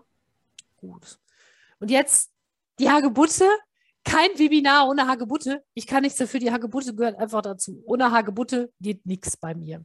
Ich wüsste gar nicht, was wir ohne die machen würden. Ohne die Hagebutte würde es kein Ja. Webinar geben. Genau. Dann würde es auch Also- keine Tiere mehr geben. So, keine aber ich sage euch jetzt mal Folgendes. Es hat dazu geführt, mein Hagebuttenterror, dass die Firma Nature's Best jetzt ein Hagebuttenpulver auf den Markt gebracht hat. Also muss man sagen, da habe ich so Nur lange, für dich. nur für mich, warum habe ich es eigentlich noch nicht zu Hause, Franzen? Hast du noch nicht? Nee, dachte, das schickt mir mal jetzt jemand. Das war eigentlich der Plan. Das ist schiefgegangen. Es tut mir leid. Es kommt. Es kommt. Das war ein Spaß. nee, nee, Ja, das war Also ja schon. Hagebuttenpulver, wie gesagt, habe ich eigentlich immer da. Ich nehme es auch selber. Die Hunde müssen es essen und die Pferde auch. Ähm, eine ganz einfache, simple Pflanze, die unfassbar viele gute Inhaltsstoffe hat, ist fürs Immunsystem, ist für die Gelenke, für Haut und Horn eben auch ganz wichtig zum Aufbau. Ihr kennt es vielleicht auch aus der Anwendung jetzt bei Arthrose, bei Gelenkschmerzen und so weiter. Also es kommt zu einer effektiven Reduktion von Schmerzempfindlichkeit, Verbesserung der Bewegungsfähigkeit und so weiter. Und ähm, die regelmäßige, regelmäßige wirklich Zufütterung von Hagebutten sorgt eben für eine bessere Durchblutung der Kapillargefäße. Kapillargefäße hatten wir gerade bei der Haut. Ne? Wir hatten gesprochen über Eng- und Weitstellen und so weiter. Und die Durchblutung, ganz, ganz wichtig, hat auch den schönen Effekt auf die Huflederhaut eben ähm, dieses Produkt und kann tatsächlich fast ganzjährig auch gefüttert werden. Ich meine, ich mache bei allem immer mal eine kurze Pause, weil ich finde, man sollte nichts dauerhaft geben, aber gerade auch so in der kritischen Phase ähm, mit Weide, Anweiden, Abweiden und diesem ganzen Kram und natürlich auch im Fellwechsel ist das wirklich ein Produkt, was man einsetzen sollte. Hier habe ich auch gesehen, äh, Franzi, du hast auf mich gehört, es ist ein Pulver geworden. Ähm, also tatsächlich höhere Verfügbarkeit als Pulver. Wenn man die ganz füttert, äh, müsst ihr mal gucken. In den Äppeln der Pferde sind meistens, kommen die Teile so wieder mit raus. Die werden also relativ schlecht verdaut. Deswegen finde ich hier von der Bioverfügbarkeit tatsächlich am besten das Pulver. Pferd 10 bis 50 Gramm ungefähr am Tag. Wenn man es zu stark hochdosiert, kriegen sie ein bisschen matschigen, matschige Äpfel davon. Aber äh, in der Regel ähm, eigentlich nicht. Ist sehr gut, auch in der Verträglichkeit. Ich habe dazu eine Frage aus dem Chat. Mhm. Und zwar von Pauline. Ähm, gilt das von der Hagebutte auch bei Hunden? Möchte sie gerne wissen.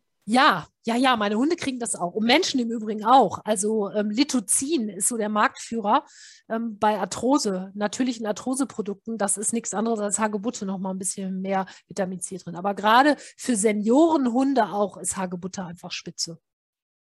Also in so, das deckt so viele Bereiche einfach gleichzeitig ab. Ähm, und früher war es zum Beispiel auch normal, dass man, wenn Menschen so schwere Krankheiten hatten, dass man dann Hagebuttenmus so in der Rekonvaleszenzphase gegeben hat. Ne? Das hat man also gematscht und dann eben denen gegeben. Und ähm, ich sehe auch bei uns am Stall, die Hagebutten ganz offensichtlich im Garten haben, die dann auch oft aus den Pferden frisch füttern. Ne? Kann man auch. Äh, dann dazu noch eine Frage, wahrscheinlich eher an Franzi, ähm, ob die Pauline das Pulver von Nature's Best auch dem Hund geben kann. Ähm, ich darf das nicht aktiv empfehlen, Ich aber. aber ja genau, du darfst das. Also ja, du darfst nehmen, was du willst. Solange das Hagebuttenpulver ist das Hagebuttenpulver. Ob für die Maus oder den Menschen, das ist völlig egal. Ich nehme im Übrigen die Pferdeprodukte auch für mich selber, weil die viel günstiger sind, als jetzt, wenn ich das jetzt in der Apotheke für einen Menschen kaufe. Also vielleicht einfach mal gesagt, Nature's Best hat äh, den höchsten Qualitätsstandard, den man in Deutschland einkaufen kann bei Kräutern und äh, bei unseren Produkten. Also von daher ist es Apothekenqualität. Alles Weitere bleibt dann der Fantasie überlassen. Ja, genau. Aber das ist sowieso, also das mache ich insgesamt. Ne? Ich nehme meistens Ja, Pferdeprodukte. Wir haben die Zulassung, ähm, ja, Ja, ist schon klar, futtermittelrechtlich für Pferd. Ja, natürlich. Ja, ja, natürlich. So, dann kommen wir zum Schwarzkümmel, bevor ich mich jetzt doch noch auf den letzten Metern verfranse. Ähm, hier Schwarzkümmelöl ähm, habt ihr ja auch ein Produkt. Und Schwarzkümmel ähm, ist meiner Meinung nach ein Produkt, was man jetzt nicht für zu lange Zeit geben sollte. Das ist schon ein bisschen zu handhaben, meiner Meinung nach, wie ein Arzneimittel. Das heißt, ich würde jetzt keinem ähm, empfehlen, dem Pferd jetzt, keine Ahnung, über ein halbes Jahr oder dreiviertel Jahr irgendwie Schwarzkümmelöl mit dazu zu füttern, weil es einen ja großen Anteil an ätherischen Ölen hat, die einfach von der Leber irgendwann verstoffwechselt werden müssen. Darum ist Schwarzkümmelöl zum Beispiel auch so gefährlich für Katzen. Ähm, insgesamt ist es ein Produkt, was aber sehr stark immunstärkend ist, was antibakteriell wirkt, zellschützend, auch anti antiparasitär und bronchospasmolytisch, also auch für die ähm, COBler, ja, so ein ganz, oder RAOla muss man ja jetzt sagen, COB darf man ja nicht mehr sagen. Entschuldigung, vertue mich immer wieder. ähm, also ein großes Produkt. Wir kennen es auch im Zusammenhang mit den Zecken beim Hund, ne, wo man dann auch sagen muss, wenn man jetzt ein Dreivierteljahr Schwarzkümmelöl gibt, das ist nicht so gut, aber natürlich im Fellwechsel ein tolles Produkt, was man dann eben genau gezielt für ein paar Wochen einsetzt und dann wieder absetzt. Wenn ihr die Samen füttert, sollten die immer frisch geschrotet sein und dann sofort verfüttert werden. Ähm, oder eben einfachste Fütterung tatsächlich das Öl, äh, weil es da sehr gut konserviert ist. Und ähm, ja, in vielen Ländern ähm, wird das schon sehr, sehr lange eingesetzt. Man zum Beispiel in Indien, ganz interessant, wird Schwarzkümmel schon ganz, ganz lange eingesetzt bei den beim Geflügel, weil man festgestellt hat, dass es A zu einer erhöhten Fruchtbarkeit kommt bei den Hühnern und es gibt viel größere Eier mit einer viel härteren Schale und sie haben insgesamt viel weniger Infektionen im Hühnerstall. Also in Indien ist das auch ein Riesenprodukt, was die Nutztiere angeht. Aber wichtig, Schwarzkümmelöl, es gibt Pferde, die es nicht gut vertragen. Also ja. die, sagen wir, 90 Prozent der Pferde vertragen das ohne Probleme, wenn man sich an die Fütterungsempfehlung hält. Ähm, Wer bei mir schon mal im Ölwebinar war oder mich über Öle reden gehört hat, ja, Hanföl, Mariendistelöl, Reiskammeröl kann man hochdosieren, kann man als Energiekomponente ausnutzen. Schwarzkammeröl, wie Britt es gesagt hat, ist eher ein Arzneimittel. Bitte hier an die Fütterungsempfehlung halten. Wenn hiervon zu viel gefüttert wird, wird ähm, kommen Kotwasser, kommen Durchfälle. Also ähm, hier bei Schwarzkümmelöl nicht als Energielieferant nutzen, sondern wirklich die, den Mehrwert des Öls ausnutzen. Und wenn man sein Pferd rund füttern will, ähm, über eine fettreiche Fütterung, dann lieber Leinöl, Hanföl, Reiskeimöl, ja. dann in die Richtung. Das gleiche gilt für Knoblauch. Auch der ist nicht für jedes Pferd verträglich. Das Problem, was wir Menschen haben mit den Blähungen oder der Hund hat das Pferd ebenso. Das heißt, hier muss man auch gucken, wie, ähm, wie gut vertragen die das, beziehungsweise hier auch nicht zu hoch dosieren, maximal 30 Gramm am Tag ähm, und auch einschleichen eher, also mit einer geringen Dosierung 5 bis 10 Gramm irgendwie starten und mal gucken, wie die Pferde das vertragen, weil natürlich insgesamt Sachen, die blähen fürs Pferd unter Umständen nicht so lustig sind, muss man sagen. Ne? Also das ähm, kann eben auch verheerende Folgen haben. Deswegen wäre ich deshalb vorsichtig. Insgesamt aber eh, natürlich auch eine Pflanze, die stark antimikrobiell wirkt, die das Immunsystem verbessert, gegen Pilze wirkt und natürlich auch eine starke antioxidative Wirkung hat. Hier auch bitte nicht an tragende Pferde oder laktierende Stuten füttern, man hat zum Beispiel festgestellt, dass je nach Tierart Rinder zum Beispiel dürfen überhaupt keinen Knoblauch haben. Da hat man festgestellt, dass sie davon ähm, eine hämolytische Anämie bekommen. Also da ist auch ganz offensichtlich nicht jedes Säugetier gleich. Katzen das gleiche, die vertragen das auch gar nicht. Aber insgesamt ist das ja meistens in den Mischungen auch eine etwas geringere Menge drin, ne, Franzi, wenn das mitverarbeitet wird. So, ja, achtet man schon drauf. Haben wir zum Beispiel auch nur in Abwehrkraft, weil es eben so ja stark das Immunsystem unterstützt. Aber wir haben ja auch Abwehrstärke und Abwehrkraft. In Abwehrkraft ist es drin, Abwehrstärke ähnlich, aber ohne Knoblauch, falls man weiß, ähm, weil es eben kritisch ist, ne? bei manchen Pferden, nicht bei allen. Aber. aber es hilft gegen Vampire. Das ist ja auch ganz schön. Haha. ja, aber irgendwie ist man ja darauf gekommen, ne? Also das hat schon was auch mit Abwehr tatsächlich zu tun. Ne? Ja, also da wusste man schon, ja. Bitte? Ich, ich glaube, das kommt dadurch, weil wenn man neben jemandem steht, der viel Knoblauch gegessen hat, dann hält man automatisch Abstand. Und davon, dass Vampire ja meistens gut aussehen sollen im Allgemeinen und ja deswegen Frauen äh, so anlocken, ich glaube, von, also dann werden sie halt abgehalten, wenn Frauen stinken. Was hat das jetzt mit Fellwechsel zu tun? Nichts. Egal. So, wir machen weiter. Ja, jetzt gibt es noch ein paar weitere ähm, Geschichten, die man sicherlich einsetzen kann. Ähm, einmal geschälte Sonnenblumenkerne, das ist eine Idee. Müssen die denn geschält sein? Frage ich mich gerade. Dürfen die nicht auch ganz sein? Na, man geht davon aus, dass geschälte leichter verdaulich sind. Ach so, okay. Aber Genau. Hier darf man nicht vergessen, die haben relativ hohen Ölgehalt. Ich glaube, irgendwas bis 45 Prozent. Ähm, deswegen die Sonnenblume insgesamt gilt ja auch als Ölfrucht. Das heißt, ähm, hier muss man wieder schauen bei den Tieren, die eben jetzt sowieso etwas moppelig, sagen wir mal, unterwegs sind und die vielleicht auch jetzt nicht so, so eine große Fettzufuhr brauchen. Klar, wenn wir jetzt gerade so den Klassiker haben, das alte Pferd, was ähm, jetzt schwer aufzufüttern, ist sicherlich eine gute Idee. Wir haben ähm, ganz viele mehrfach ungesättigte Fettsäuren. Wir haben recht viel Vitamin E drin und so weiter. Also das ist schon auch eine ganz klasse Sache.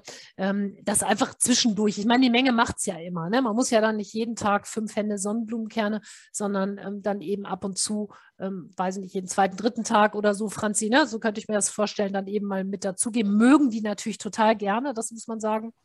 Ja, aber bei älteren Pferden natürlich nur, wenn die Zähne in Ordnung sind. Sonst Ja. haben die, also da Ja, sonst lieber achten. ein gutes Sonnenblumenöl, da ist ja gegen, auch nichts gegen einzuwenden. Ne? Das Ja. ist ja auch eine Möglichkeit. Dann haben wir Seealgenmehl. Ähm, bei Seealgenmehl wissen wir, hat ganz viele essentielle Mikronährstoffe. Ähm, ja, also das ist wirklich auch so eine richtige Nahrung für Fell und Haut. Auch hier, was die Pigmentierung angeht, ist Seealgenmehl natürlich ganz vorne. Das wird im Hundebereich ja auch ganz oft eingesetzt für Ausstellungshunde, damit die ne, eine schönere Pigmentierung bekommen. Das funktioniert tatsächlich auch und wirkt auch aufs Bindegewebe, auf Sehnen, auf Muskulatur, ähm, aufs Immunsystem, Zellstoffwechsel. Also das, die Seealgenmehl ist tatsächlich ein großer, ähm, großer, ja, also deckt ein riesiges Spektrum ab. Ein bisschen muss man gucken bei diesen Seealgenmehl-Geschichten immer mit, ähm, Der Akzeptanz. ja, mit der Akzeptanz auf jeden Fall. Ähm, und ähm, was aber ganz schön ist eigentlich, wenn wir jetzt zum Beispiel diese ja, Spirulina-Geschichten angucken, dass die ja sehr wenig Eiweiß haben. Das heißt, Seealgenmehl kann ich auch einsetzen bei leichtfutterigen Tieren. Ne? Es gibt ja viele Produkte, die ich einfach da nicht einsetzen kann. Ja. Und vielleicht wolltest du darauf hinaus gerade ähm, achten auf die Qualität, weil Ja, alles, genau. was aus dem Meer kommt, halt manchmal auch sehr schwermetallbelastet ist. Also Und Jodgehalt, ne? Auch Ja, Ding, genau. was man im Blick behalten muss. Ne? Also bei Hunden haben wir da ja ein großes Problem mit, gerade seitdem es so viele BAFA gibt, äh, dass äh, Seealgenmehl zum Teil in zu hohen Mengen dann gefüttert wird.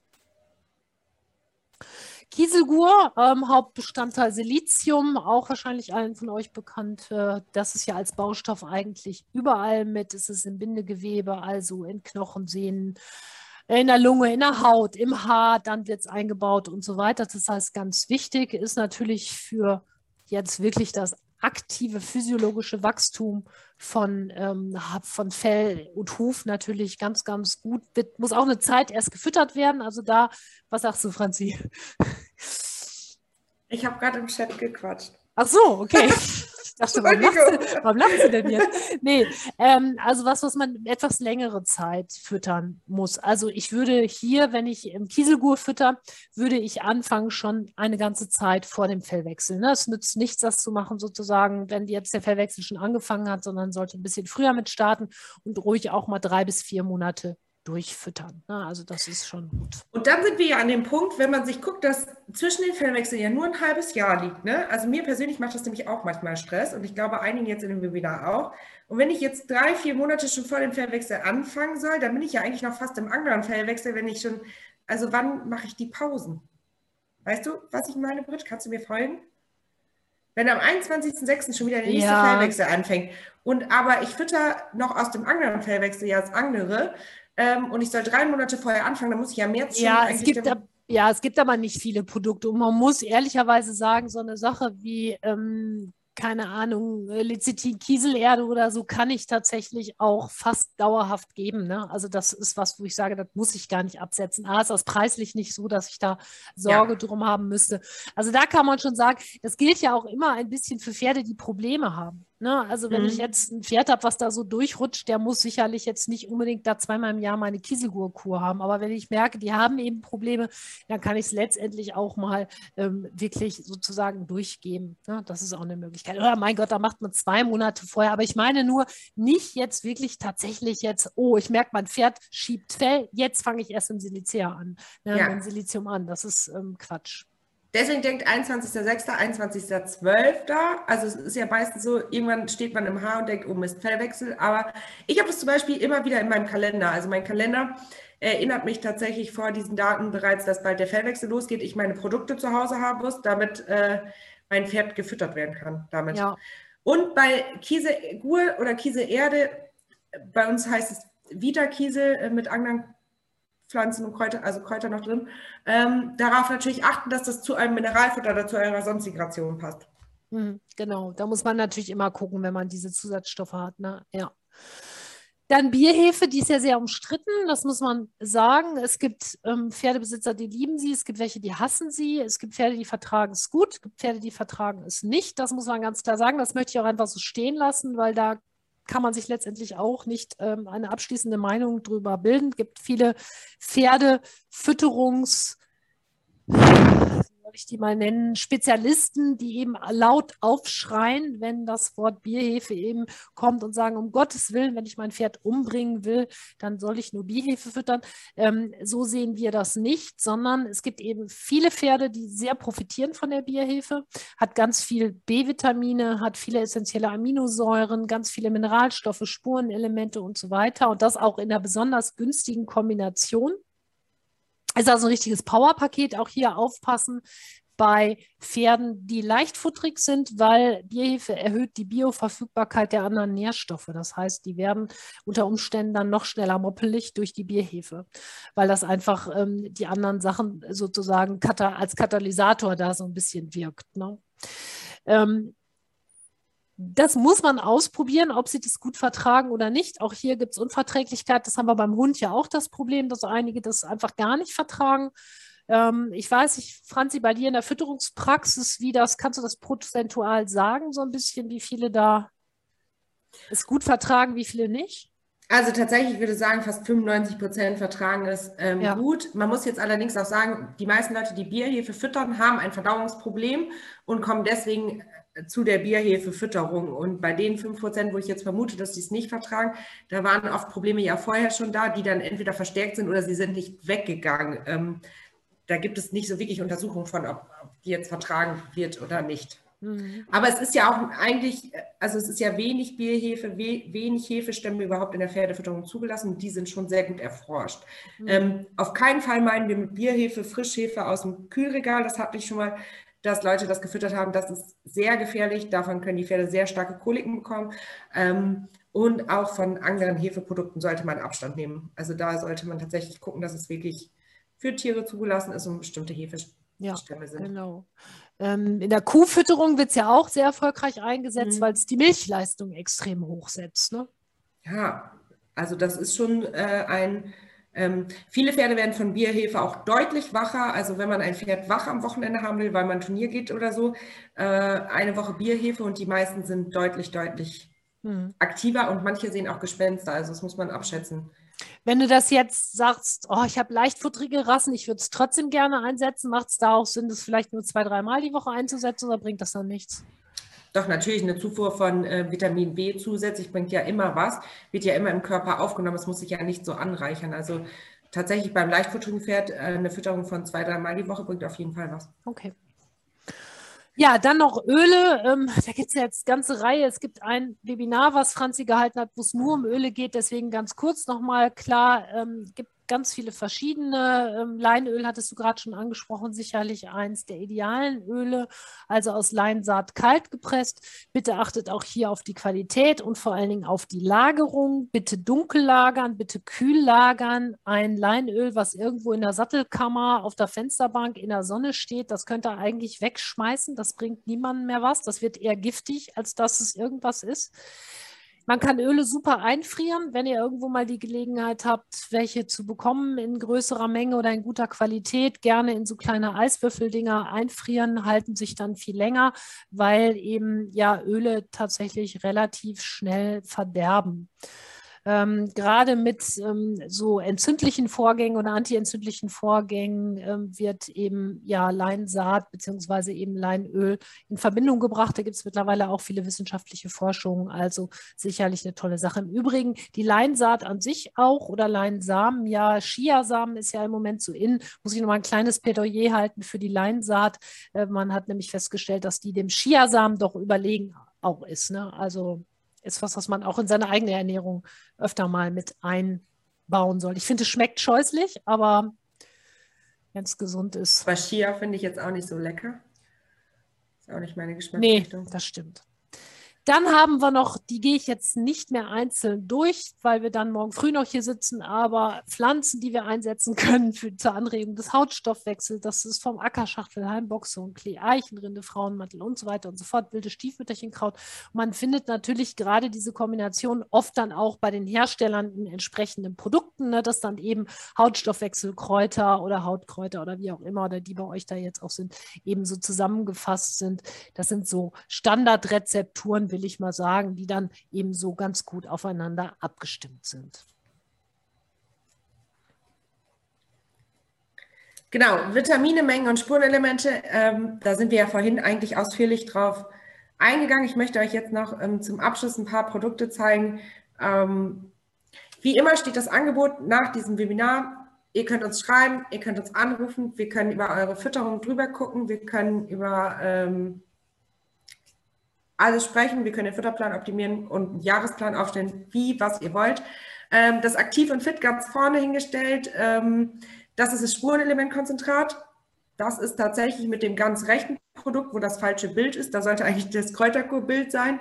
Ähm, das ist meine absolute Fellwechselkombination. Also ich fütter Kräuterkur, wo eben Mariendiese, Artischocke, Kurkuma ähm, drin ist in Kombination mit dem Aktiv und Fit, wo hochdosiert Spurenelemente drin sind, heißt Spurenelement Konzentrat Futtermittel rechtlich. Ähm, ist, es, ist kein normales Mineralfutter, aber auszutauschen in eurem Futterplan zu einem normalen Mineralfutter.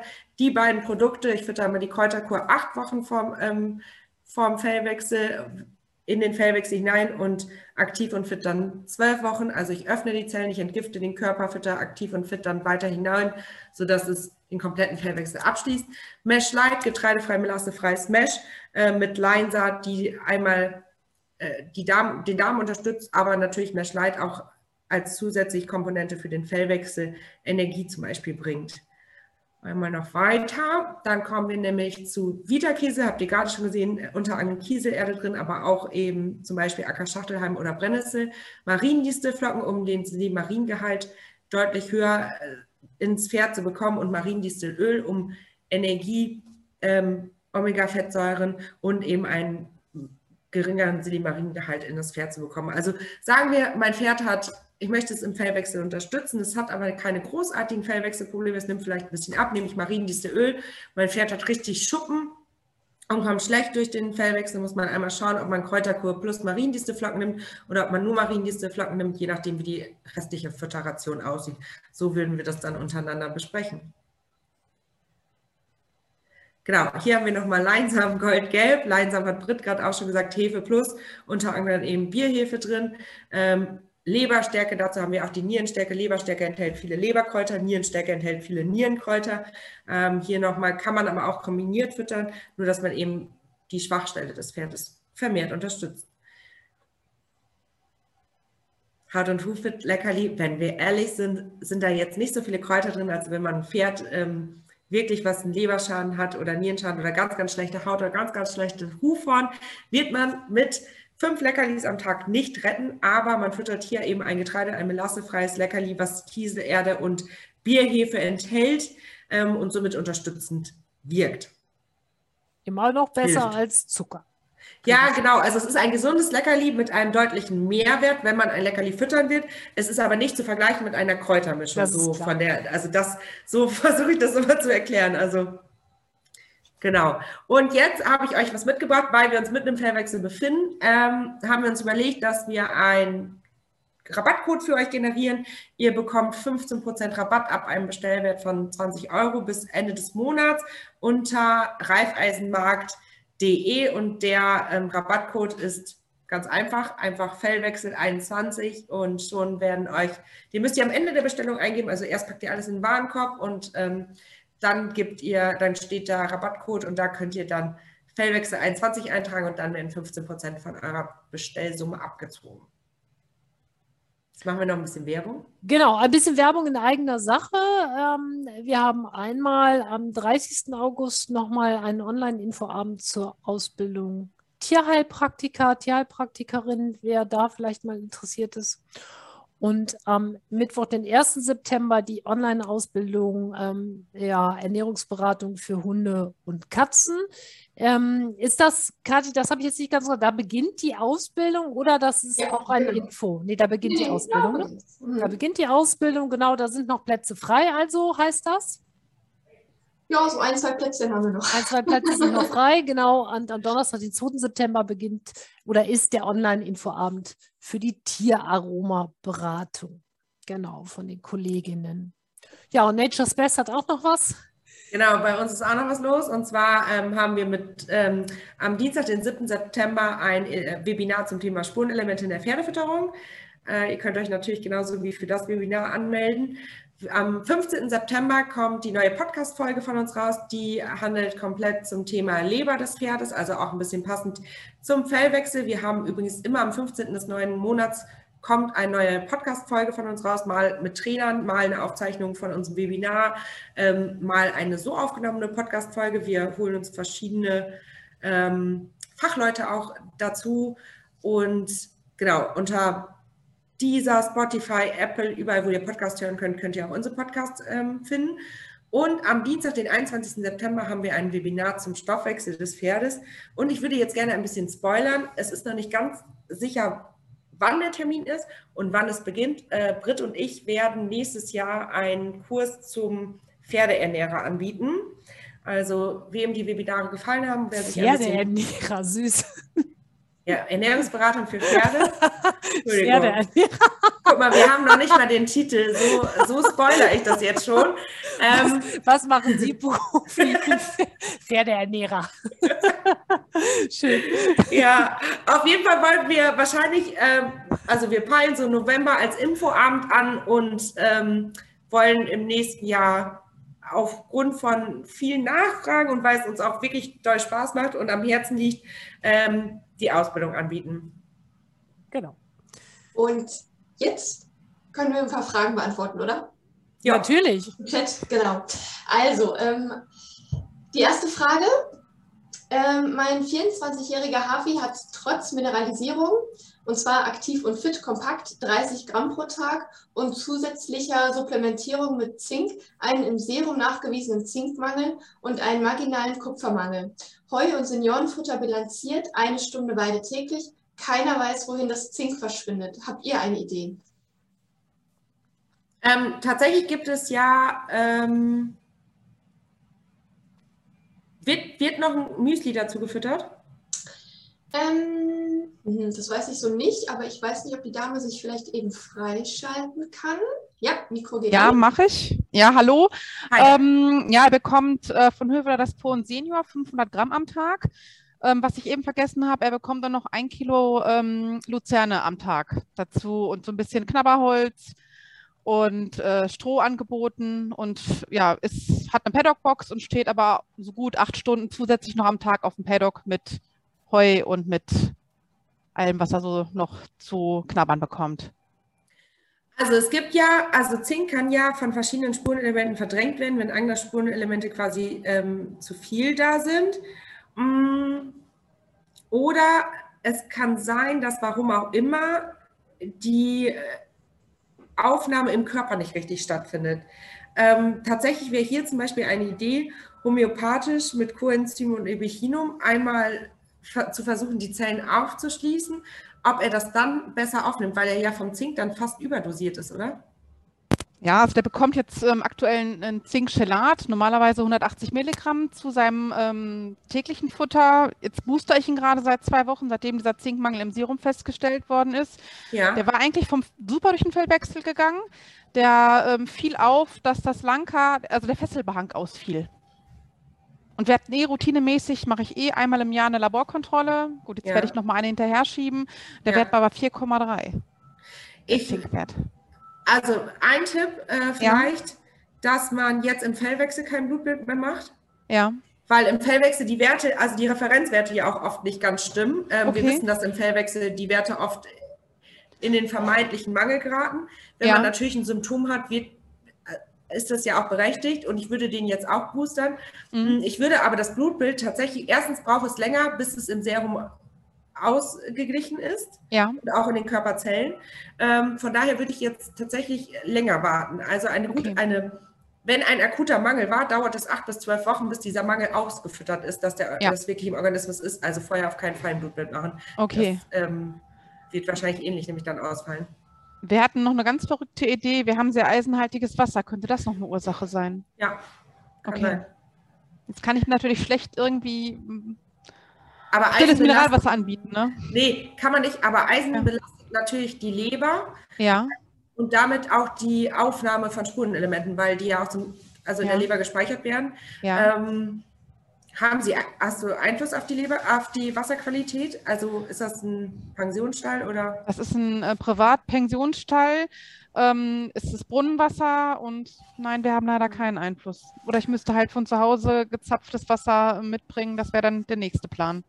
Nee, ich dachte, also manche ja. Stallbesitzer kriegt man darüber, dass eine Enteisungsmaschine erstens nicht ja. viel Geld kostet, also okay. ähm, relativ nicht viel Geld kostet im Vergleich zu anderen Sachen, die man machen kann. Ähm, mhm. Und eine Enteisungsmaschine natürlich den Vorteil hat, dass ja, ja auch die Rohrleitungen und so länger halten ja. und man zum Beispiel auch eine Waschmaschine daran anschließen kann, weil das Wasser nicht mehr braun ist. Okay. Mhm. Ja gut, das kommt nicht. Wir sind nur zu dritt, also von daher ähm, kann man das sicherlich diskutieren und wenn nicht, baue ich das auf ja eigene Kappe einfach ein. Das also Eisen ja. kann dazu führen, Kupfer und Calcium auch in zu hohen Mengen. Ne? Also ja. das alles ist, wäre nochmal zu ja. untersuchen. Okay. Weil dann ist auch die Frage, ob der so viel Luzerne kriegen sollte. Okay, ist ein Kilo, ähm, gut. Äh, die restlichen Laborbette waren tippitoppi in Ordnung. Ja, und Darmstörung hat er auch nicht. Kein Kotwasser oder mal Probleme mit dem Darm. Kotwasser hat er, wenn es extreme Wetterwechsel gibt. Okay. Das ist aber nach ein, zwei Tagen. Nein, ja, okay. nein, nein. Ja, hm, gut. Ja, kann ja. tatsächlich am, also am Wasser liegt ja, ja. Äh, manchmal viel. Ne? Also ich ja. weiß okay. jetzt natürlich auch nicht genau, aber ist tatsächlich möglich. Hatte die Tierärztin erstmal abgewunken, aber es geistert irgendwie immer noch in meinem Kopf und deshalb die Frage an euch. Ähm, ich sag mal, ihr ja, guckt weil Eisen, ja. ja, weil Eisen tatsächlich mit in die Liste gehört. Würde man bei Menschen auch reinsetzen, ne? Also zu hohe okay. Eisenmengen ja. Und äh, Zink wäre in jedem Fall auch so. Ja, Deswegen, okay. Ja. Aber das äh, werde ich auf jeden Fall nochmal angehen. Und alles andere werde ich machen und die Coenzyme werde ich auch einfach dann geben. Wie viel würde man da geben? Die Menge in der Homöopathie ist ja egal. Das heißt, äh, du, okay. du nimmst einfach von der Ampulle, mischst die mit ein bisschen Wasser und gibst. Dann kann man das besser verabreichen. Ich könnte es mir aber auch subkutan geben. Ja, natürlich. Dann machst du es einfach laut Anweisung auf Verpackung. Okay, super. Ich danke euch ganz, ganz herzlich. Ja, gerne. Gerne. ich für. Die nächste Frage von Melanie. Kennt ihr Pferde, die Magenprobleme bzw. Geschwüre aufgrund des Fellwechsels bekommen? Sehe das immer öfter in meiner Praxis. Aufgrund des Fellwechsels alleine nein. Aber man mhm. muss ja sagen, im Frühjahr und im Herbst ist ja auch meistens sehr stressige Zeit. Im Frühjahr werden Herren zusammengestellt, die sich den ganzen Winter nicht sehen und auf einmal auf einer großen Wiese zusammenlaufen. Im Frühjahr ist der Fellwechsel für den Körperstress. Wir haben oft eine Futterumstellung, indem wir gleichzeitig das Anweiden haben. Ähm, wir haben eine Hormonumstellung, dadurch, dass ähm, Stuten zum Beispiel in die Rosse kommen, Wallacher auf einmal entdecken, dass sie doch lieber Hengste wären. Ähm, also es passiert ja zum Fellwechsel hin, nicht nur der Fellwechsel, sondern es passiert ja auch immer viel drumherum und auch oft viel in der Haltung. Viele verändern auch im Frühjahr und im Herbst ihr Trainingsprogramm. Also im Frühjahr auf einmal deutlich mehr, weil es ist draußen länger hell, man hat mehr Zeit und im, im Herbst irgendwann weniger, weil es wird schneller dunkel, es wird nass kalt. Ähm, alleine tatsächlich nur der Fellwechsel als Auslöser halt kenne ich so nicht. Nee, ist da eine Kombination die auch wieder Leber, Leber bedeutet Gallensäure, ähm, Verdauung und so weiter, Magensäfte werden gesteuert, hormonell, ähm, also Ausschüttungssachen und so weiter. Also allein der Fellwechsel würde ich genauso sagen, nee, da muss irgendwas anderes, ein Zusammenspiel von vielen Faktoren, so würde ich sehen. Okay. Nächste Frage von Julia. Darf ich alle Kräuter einem Pferd mit Magenproblemen geben oder sollte ich lieber etwas weglassen? Mhm.